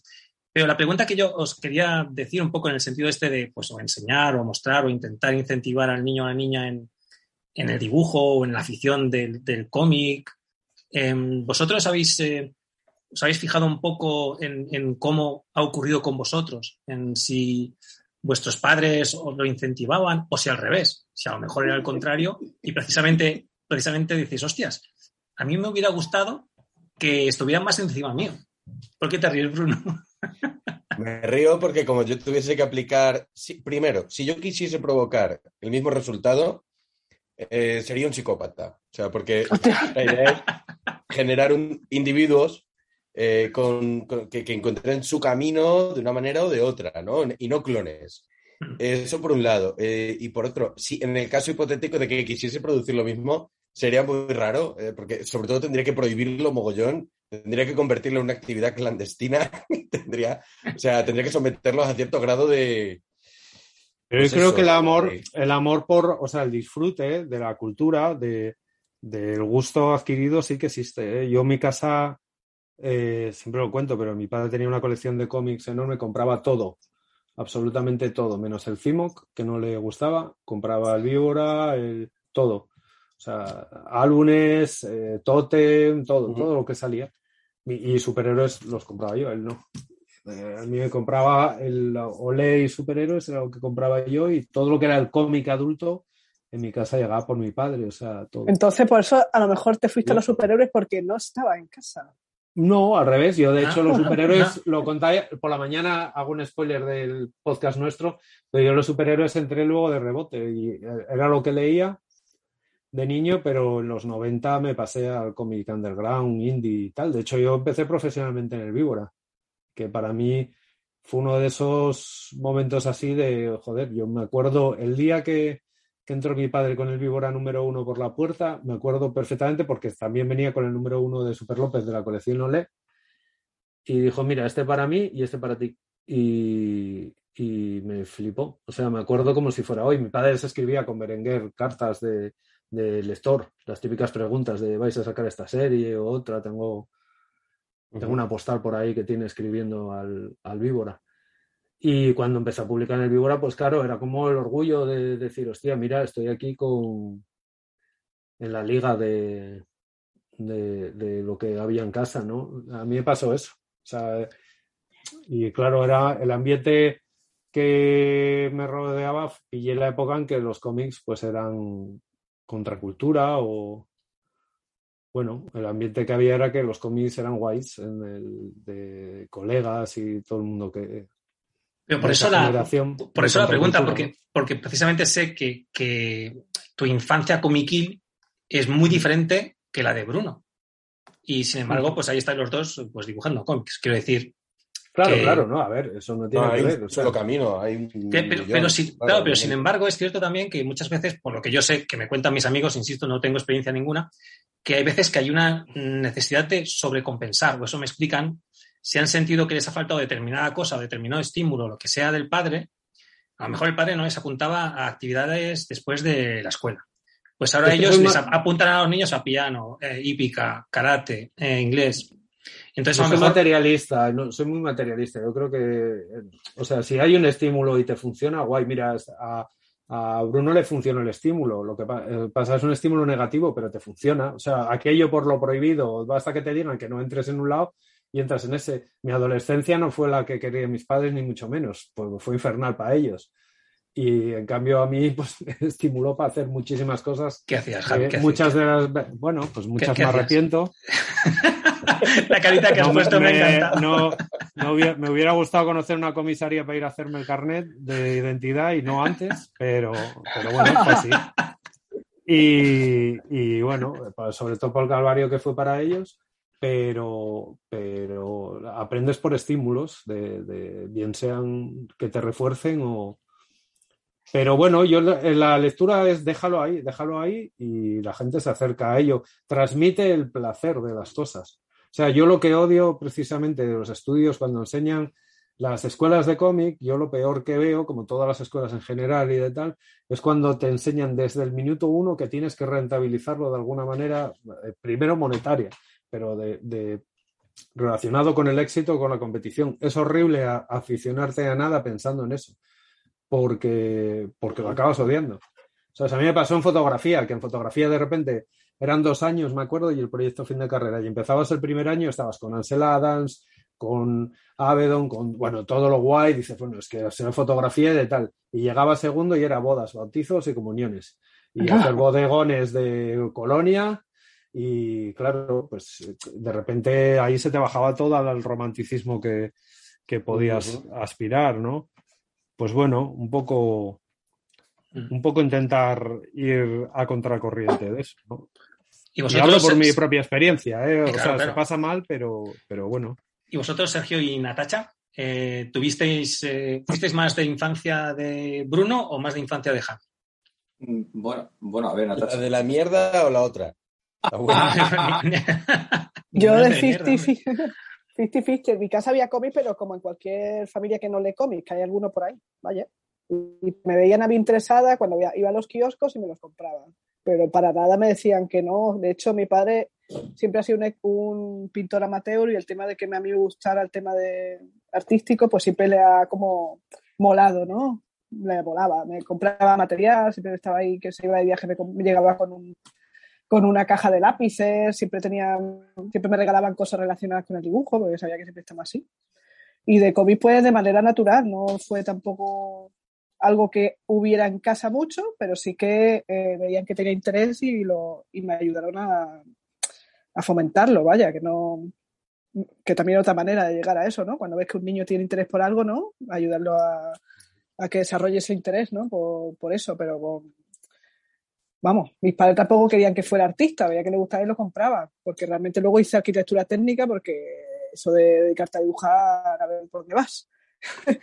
Aunque luego siempre me han, como veían cómo, cómo era, y que siempre tenía las cosas un poco más o menos claras y que me sabía buscar las castañas, nunca se han preocupado mucho por, por mí en ese aspecto, ¿sabes? No han sido unos padres muy encima mío en el tema de los estudios ni nada de eso. De hecho, es que no sabían ni las notas que tenía. Solo sabía que la señora le decía, esta niña estudia mucho, notable, sobresaliente, porque también era buena estudiante, era asquerosa, tío. Dibujaba, dibujaba estudiaba. estudiaba una niña muy fácil. Encima mi madre me decía, me decía que yo de pequeña es que no molestaba, tío. Decía, tú con tres años, por la edad de mi hijo, que un terremoto, tú te sentabas en la mesa, te ponías a dibujar y podíamos estar todas, echar la tarde entera hablando con un amigo y tú no molestabas nada. Y yo, joder, era un unicornio, tío, era maravillosa. Claro, La ya ahora, lo piensas comparando con, con tu hijo que es un terremoto y dices, Es ostras, que mi hijo, tío, es que. en la no, leche a que ojalá lo hubiera heredado, ¿no? ¿Qué ha pasado? ¿Qué ha pasado? No para. Necesita actividad constante, tío. Es como, wow, yo estoy súper agotada todo el día. Y yo soy pagona y sigo siendo pagona, tío, que eso no cambia. Y yo estar tranquila y estar todo el día ahí, ¡buah! Bueno, uno tiene lo que, lo que- el karma, lo que digo yo, el karma. Karma, creo karma. que es. En fin. ¿Y tú, Sergio? ¿Qué? ¿Que ¿Fuiste, Pues, fuiste yo- motivado? o- Bueno, te buscaste la vida. En mi casa en- no entra ni un cómic, a no ser que lo, lo- lo entrara yo. En mi casa lo único que entraba era el periódico, la revista Lecturas y, y- y, bueno, y lo- los crucigramas y la sopa de letras. Y bueno, y libros. Pero lo que es cómic, no. Y mi padre, eso que dice Javi, yo digo, joder, digo, suerte, tío. Yo. Mi padre, pf, mi padre paleta de toda la vida. Eh, el cómic, yo dije el cómic y dice, eso es un veo. Era como. Pero lo bueno, lo bueno que tenía mis padres es que en todo momento, eh, no sé, me apoyaron en todo, en todo momento. Si para. Si, yo, yo, yo cuando de pequeño lo estaba haciendo eso en Natacha y yo era un poco igual. Te, te da un papel y un lápiz y mientras tu madre está hablando con la vecina que subía arriba a tomarse un café, eh, tú estabas ahí dibujando con la mesa al lado y eras como un, un trozo de carne, pero que estás dibujando y te tirabas ahí un montón de horas. Como lo han ido hoy en día con la consola, con el móvil, Claro, es Que el, el- el iPad de ahora es lo que, lo que era el lápiz papel. claro. Papel. quedan inortados, pues lo mismo. O sea, lo mismo. Mira, mi hijo, mi hijo no tiene consola porque el mayor tiene siete, porque cuando va con los primos, que los primos tienen consola, se vuelve, tío, era, es como si fuera, como si ves, como si yo pongo un, un trozo de tortilla de patata y no he comido tortilla de patata en, en ocho meses, me tiro ahí como a- a- en vacío y digo, madre mía, esto es una locura. No, no, yo, yo mis padres, digo, no, en mi casa no entra ni comida, no sé qué lo entrara yo, pero yo tengo la suerte que mis padres me han apoyado siempre en todo momento y, y en todo, en todo. Y es más, yo cuando mi padre estuve trabajando con él 15 años y cuando le dije que lo dejaba, que me iba a dedicar a esto de dibujar cómics, mi padre se pensaba que, bueno, haz tú un par de dibujos, un par de dibujos y luego vuelves. Y luego ya te vuelves. Venga. Porque te pensaba que era esto era como, como una experiencia, bueno, luego vuelves, ¿eh? Que está aquí, que hace aquí, esta obra aquí, esta obra allí y vuelves. ¿Qué trabajo que hacer, coño? Trabajo de verdad. Cuando le dije que la paleta la va a coger Rita la cantadora y no volvía, y parece pensar que era, pero claro, estamos hablando de una generación diferente, ¿vale?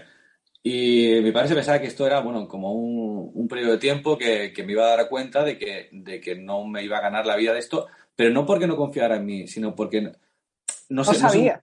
Porque era Porque no otro, sabía. otro planeta que él no conoce. Claro. Sí. eso. Claro.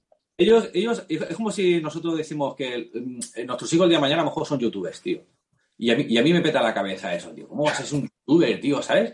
Pero a lo mejor cuando intento, eh, eh, es que te lo comes con patatas porque es lo que hay, porque es como. Ojo, yo, yo te digo una No, cosa, en mi casa, en mi casa estaba el, había cómics, había todo eso, pero yo vengo de una familia de, de- de obreros, o sea, de gente que trabaja en la fábrica.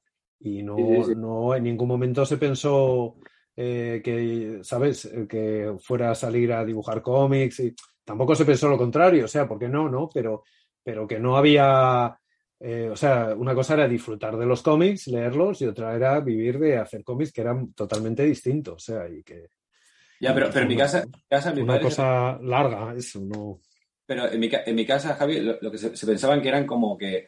eh, hostia, esto que, que estás, está pasando la vida leyendo y dibujando, Hmm. eh, mi padre y, eh, no, no lo he contemplado como si fuera un, un- un oficio. No sé si me Ya, entiendes. ya, ya, sí, sí, sí. Claro, claro, es que incluso Sí, sí. ahora en los youtubers nosotros entendemos, Sergio, que puede incluso haber pasta, pero en aquella época eh, no había ningún concepto de que alguien que hiciera dibujitos pudiera llegar No. a comer de eso. Claro. claro. Claro, y es muy bueno porque cuando yo dije a mi padre que cuando llevaba un tiempo y le dije lo que, lo que podía ganar y lo que ganaba, ya mi padre en ese momento fue cuando le cambió el chip.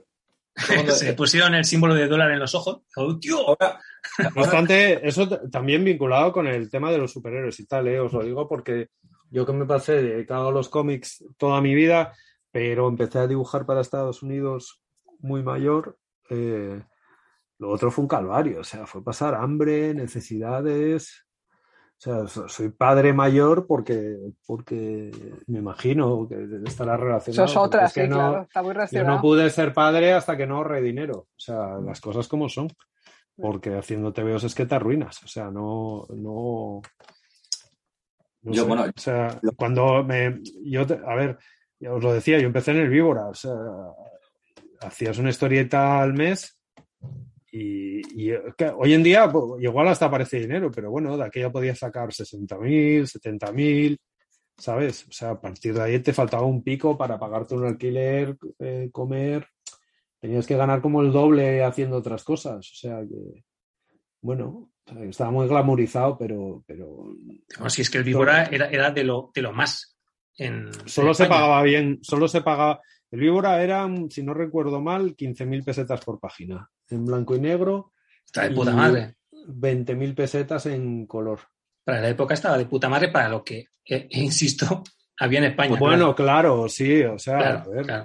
o sea, claro, porque en el resto no pagaban directamente, o, Mm, pero lo que era profesional, entonces, bueno, o sea, pero bueno, estaba muy bien, pero si pagabas un alquiler, pagabas unos autónomos y tal, eso se evaporaba, necesitabas trabajar de, de Sí, otra sí, o sea, cosa, que no- o sea, no es una profesión de- que siempre fue precaria, siempre Claro, fue de dibujante precaria, a tiempo cómics, total no podía. no Quiero aquí, a- ya vamos a acabar dentro de poco. Eh, eh, Ha sido bonito porque Bruno ha tenido que ausentarse precisamente porque estaban los, los nenes ya despiertos. Sí, Y el tenía que vestirlos, al menos para que si salen de fondo eh, no estén desnudos, que como los echo a la siesta. Venga, que hace en mucho la calor. jungla. Claro. ¿Cuántos años tienen? Eh, tres y cinco. Era vale. por ahí Mira, viene. yo Está tengo diciendo una- la siesta. Por, la por ahí, siesta. por ahí yo están tengo una de como 6 y una de Sí, 2. no. Es que la, la ahí están. mantenemos bastante, la siesta, y esta es una tregua también. Es que es lo que decimos, lo de aprovechar para trabajar cuando duerme todo el mundo. Sí, sí. Yo, de hecho, es la, la mejor hora para mí para trabajar es justo antes de levantarles para, por la mañana, ese momento de paz. es Sí, eso, confiésalo cuánto te- a qué hora te levantas. Bueno, no, es que no tengo. ese Yo, momento sí- de paz. yo tengo fama de ser el típico que tiene orden y de tal, pero no, los días que madrugo, pues cinco y media o así me puedo poner a currar. No veas. Caramba. Le Sí, pasé un estoy una felicidad. Y yo ese ratito que hay de cinco y media a siete y media, esas dos horas son. hago la de Dios. Estoy en, en la gloria, pero no hay días que tengo sueño y digo, mira, pues no me levanto. Qué, qué bonito el retablo. No lo ven la gente que nos escucha, pero efectivamente Bruno ahora está invadido por los dos nenes. Y estoy animándolos a ver si quieren subir a la habitación a jugar. Pobrecicos, no, sí, ya acabamos, ya acabamos. Os hago una última Nadie pregunta. me hace caso. Os hago una última pregunta porque ya, ya, ya podemos dar por Sí. saldado el, el- el podcast. Eh, si recordáis, que es una cosa que no viene muy a cuento, pero me ha venido a la mente por lo que estáis comentando ahora, ese primer TVO que os habrán preguntado muchas veces, primer cómic de superhéroes, que si lo hubo, Bruno, igual en tu caso no lo sé, eh, os regaló vuestro padre, vuestra madre o un tío. El primerito, el primerito que os regalaran, que recordéis, ostras. No que pillarais vosotros Eh, por ahí, ahí de extranjis en casa de los primos, ¿sabéis? Sino que En fuera para vosotros. En mi caso, a mí los cómics, los primeros que, que tenía eran los de típicos de superhumor, Mortadelo y tal, que me regalaban por Ratoncito Pérez cada vez que, que se me cayó un diente. Y el caso es que en algún momento se ve que el... Estoy hablando delante de niños, ¿vale? Pues se ve que el ratoncito no encontró eh, cómics de superhumor y entonces debió tirar de lo que pudo y apareció un, eh, Teen Titans, eh, un tomo, un retapado de la boda de Donna Troy. eh, y apareció esto. Y esto con ocho años, yo qué sé, no sé qué, con qué años se tengan los dientes, ¿no? Con seis, lo, que sea. Eh, total, que, que- me chocó un poco de entrada. Porque era de repente como pegar un salto a un libro de, de- la Grecia clásica, ¿sabes? O como de mitología, una cosa muy, muy seria. Entonces el primero que entró en casa y que aún lo conservo es, es este, un, un Teen Titans. Qué bonito, un poco off topic, pero qué bonito el homenaje que le has hecho a George Pérez, que sale con Mark Buchman en, en una, bueno, en la primera viñeta de no sé qué número será. ¿Qué número será? De, ¿Se puede decir? El 92, cuando lo hicimos, porque sabéis que esto se hace con mucha antelación, Sí. todavía, todavía no se había ido George Pérez. Mm. No, no nos ha dado tiempo a, a asegurarnos de que lo vea, pero sí. A ver, nosotros somos muy de, pues eso, de, de- de hacerle guiños a los creadores de, sobre los que nos alzamos, ¿no? O sea, Mm. un poco de, de, pues eso, de reconocimiento de, de méritos. Así que nada, gracias. Muy bonito, muy bonito. Y bueno, eh, Natacha, eh, Sergio, eh, Javi, ¿qué cómic recordáis aquel que tengáis en mente que fue para vosotros? El primero que, que fue para vuestra propiedad y disfrute. Yo de Supers no, fue, los compraba yo. No, de Super no, del primero que me regalaron así, pues alguno de... Es que yo leía mucho una serialización que, eh, que mi madre, bueno, que, estaba, que se serializaba en Brasil, porque yo a Brasil antes cada dos o tres años, Ujú. y en los kioscos allí vendía una serialización que es rollo eh, Don Mickey, pero de un- unos personajes allí que se llaman la, eh, la banda de Mónica, ¿no? Y creo que fueron los primeros cómics que leí, ¿sabes? Porque ya desde chiquitina siempre había en casa, siempre, y además con, íbamos Estaban ahí muy vacaciones, eso- Estaban muy guays esos cómics, ¿eh? De hecho. sí, compraba, bueno, Yo vi la peli, la este- primera. Es un tema interesante. Hay, hay- hay mucho cómic brasileño muy chulo. Sí, a mí, me- bueno, a mí sí. me, sí, a mí me traía. bueno, mm, Tiene sí, mucha sí. inspiración yankee también, pero Mm. bueno, Mm. pero lo que hay. Pero hay mucho dibujante brasileño también, ¿eh? muy, bueno también. Esta es una Te pequeña que- Lululu, la de Mónica. Sí, sí, la de Mm. Mónica es como la Lulu, pero es como el humor era, el gag, los gags eran un poquito de esa manera, ¿no? Pero bueno, a mí me gustaban, tío, ¿sabes? Mm. Y lo imitaba, y me cuando eres pequeño empiezas a imitar lo que ves, ¿sabes? Hasta que tienes, hasta, yo te digo que hasta los 20 años creo que no tienes un estilo así, por lo menos yo, no tienes un estilo Sí, así. hasta los 20 años, jolín, vaya. Yo, yo por lo menos hasta los años, hasta que cumplí 40 años, El otro, hasta los, hasta los 40 no tuve estilo. no tuve estilo ninguno, ¿no? Sí, sí, Bueno, tenías sí. algo tuyo. Sí, tenías estilo, pero sí que hiciste un clic. Sí, Eso es cierto también. hiciste un pero- clic, ya, ya. pero Es tenías- diferente. ¿Tú, Sergio, te acuerdas de ese primer cómic que fue para ti? Pero el cómic, el primer cómic, a ver, para mí, para O sea, mí, no, yo- no el primer cómic que tú a lo mejor garrapiñaste en, en- en casa de tus tíos, sino el primero que te regalaron. El primer cómic que te vino tu padre tu madre o tu tío, Es el que- que fuera, y te lo regaló y era para ti. De, de- Mi- de superhéroes o de Don Mickey, lo que sea. primer, el primer eh, contacto que tuve yo con los cómics, entre comillas, eh, primero así que yo tengo un recuerdo fuerte, es cuando en el eh, aquí, bueno, bueno, en todos sitios se hacían los mercadillos y había un stand donde se vendían los casetes, los casetes, caset, caset, casetes, eh, casetes, eh. casete y dices, ¿eso qué es? Y, y mi madre iba a esa parada porque eh, mm, había, esta- había una zona de los casetes y de intercambiar novelas. Entonces Mm. tú pillabas una novela, pagabas y dejabas la novela y cogías otra. Y entonces eh, yo un día, yo era pequeño, acompañaba a mi madre y estaban las novelas y al lado había, había un- una montonera así de cómics, tío. Y podías hacer lo mismo con las novelas, pero con los cómics. Y entonces mi madre me, me, me dice, ¿quieres un cómic? Bueno, ¿quieres un cómic? No, ¿quieres un TVO? Y entonces fue cuando yo vi esa montonera de esas portadas, de esos dibujos, que algunos eran blanco y negro, que luego creo que uno o dos me los quedé yo, no sé por qué, me los quedé yo y la acabé pintando con rotulador por dentro. Y, y yo tengo ese, ese recuerdo de coger tres o cuatro eh, TVOs y a la semana siguiente dejarlos, coger otros. Y ese fue mi primer contacto de, de- con el, un TVO, TVO, TVO en mi casa. No en casa de alguien verlo, sino en mi casa, mi casa. Para ti. Tuyo para Pa' ti. Mm. Para mí, para mí para, para- pero para dejarlo para la semana que viene y coger otros. Eh, yo acabo de recordar, no, no tenía en mente, pero eh, creo que el primero fue, que estaba malito y mi madre me compró un Spearman de vértice que la portada salía luchando contra el canguro. ¿El Y, canguro? Sí, el canguro, tío. Y yo recuerdo que... Joder. La ramita de la STV. Mm, Yo recuerdo que la portada era un poco como, ¿cómo que el canguro? Y por dentro eh, estaba el hombre lobo. El hijo de Jonah Jameson, eh, que era el hombre lobo. Entonces, eso sí que me gustó un poquito más. Bueno, aquí las, Werewolf. sí, las aventuras de los abuelos. Pues nada, chicos, yo lo daría por zanjado antes de que se nos corte la última sesión de Zoom. Me lo he pasado muy bien hablando con vosotros, sabiendo un poco vuestras experiencias. Me divierte mucho porque antes estaba Bruno hablando y, y su peque ha cruzado toda la habitación y ha chocado contra la pared. Me ha hecho mucha gracia. ¿Está bien?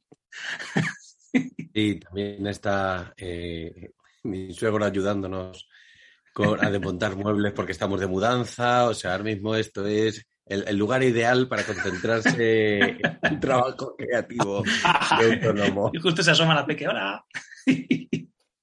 Tú este bueno, pues yo agradezco trabajar en casa, tío. Joder. Bueno, ya habéis visto, cada cual se lo monta como puede, cada cual tiene su experiencia y, nada.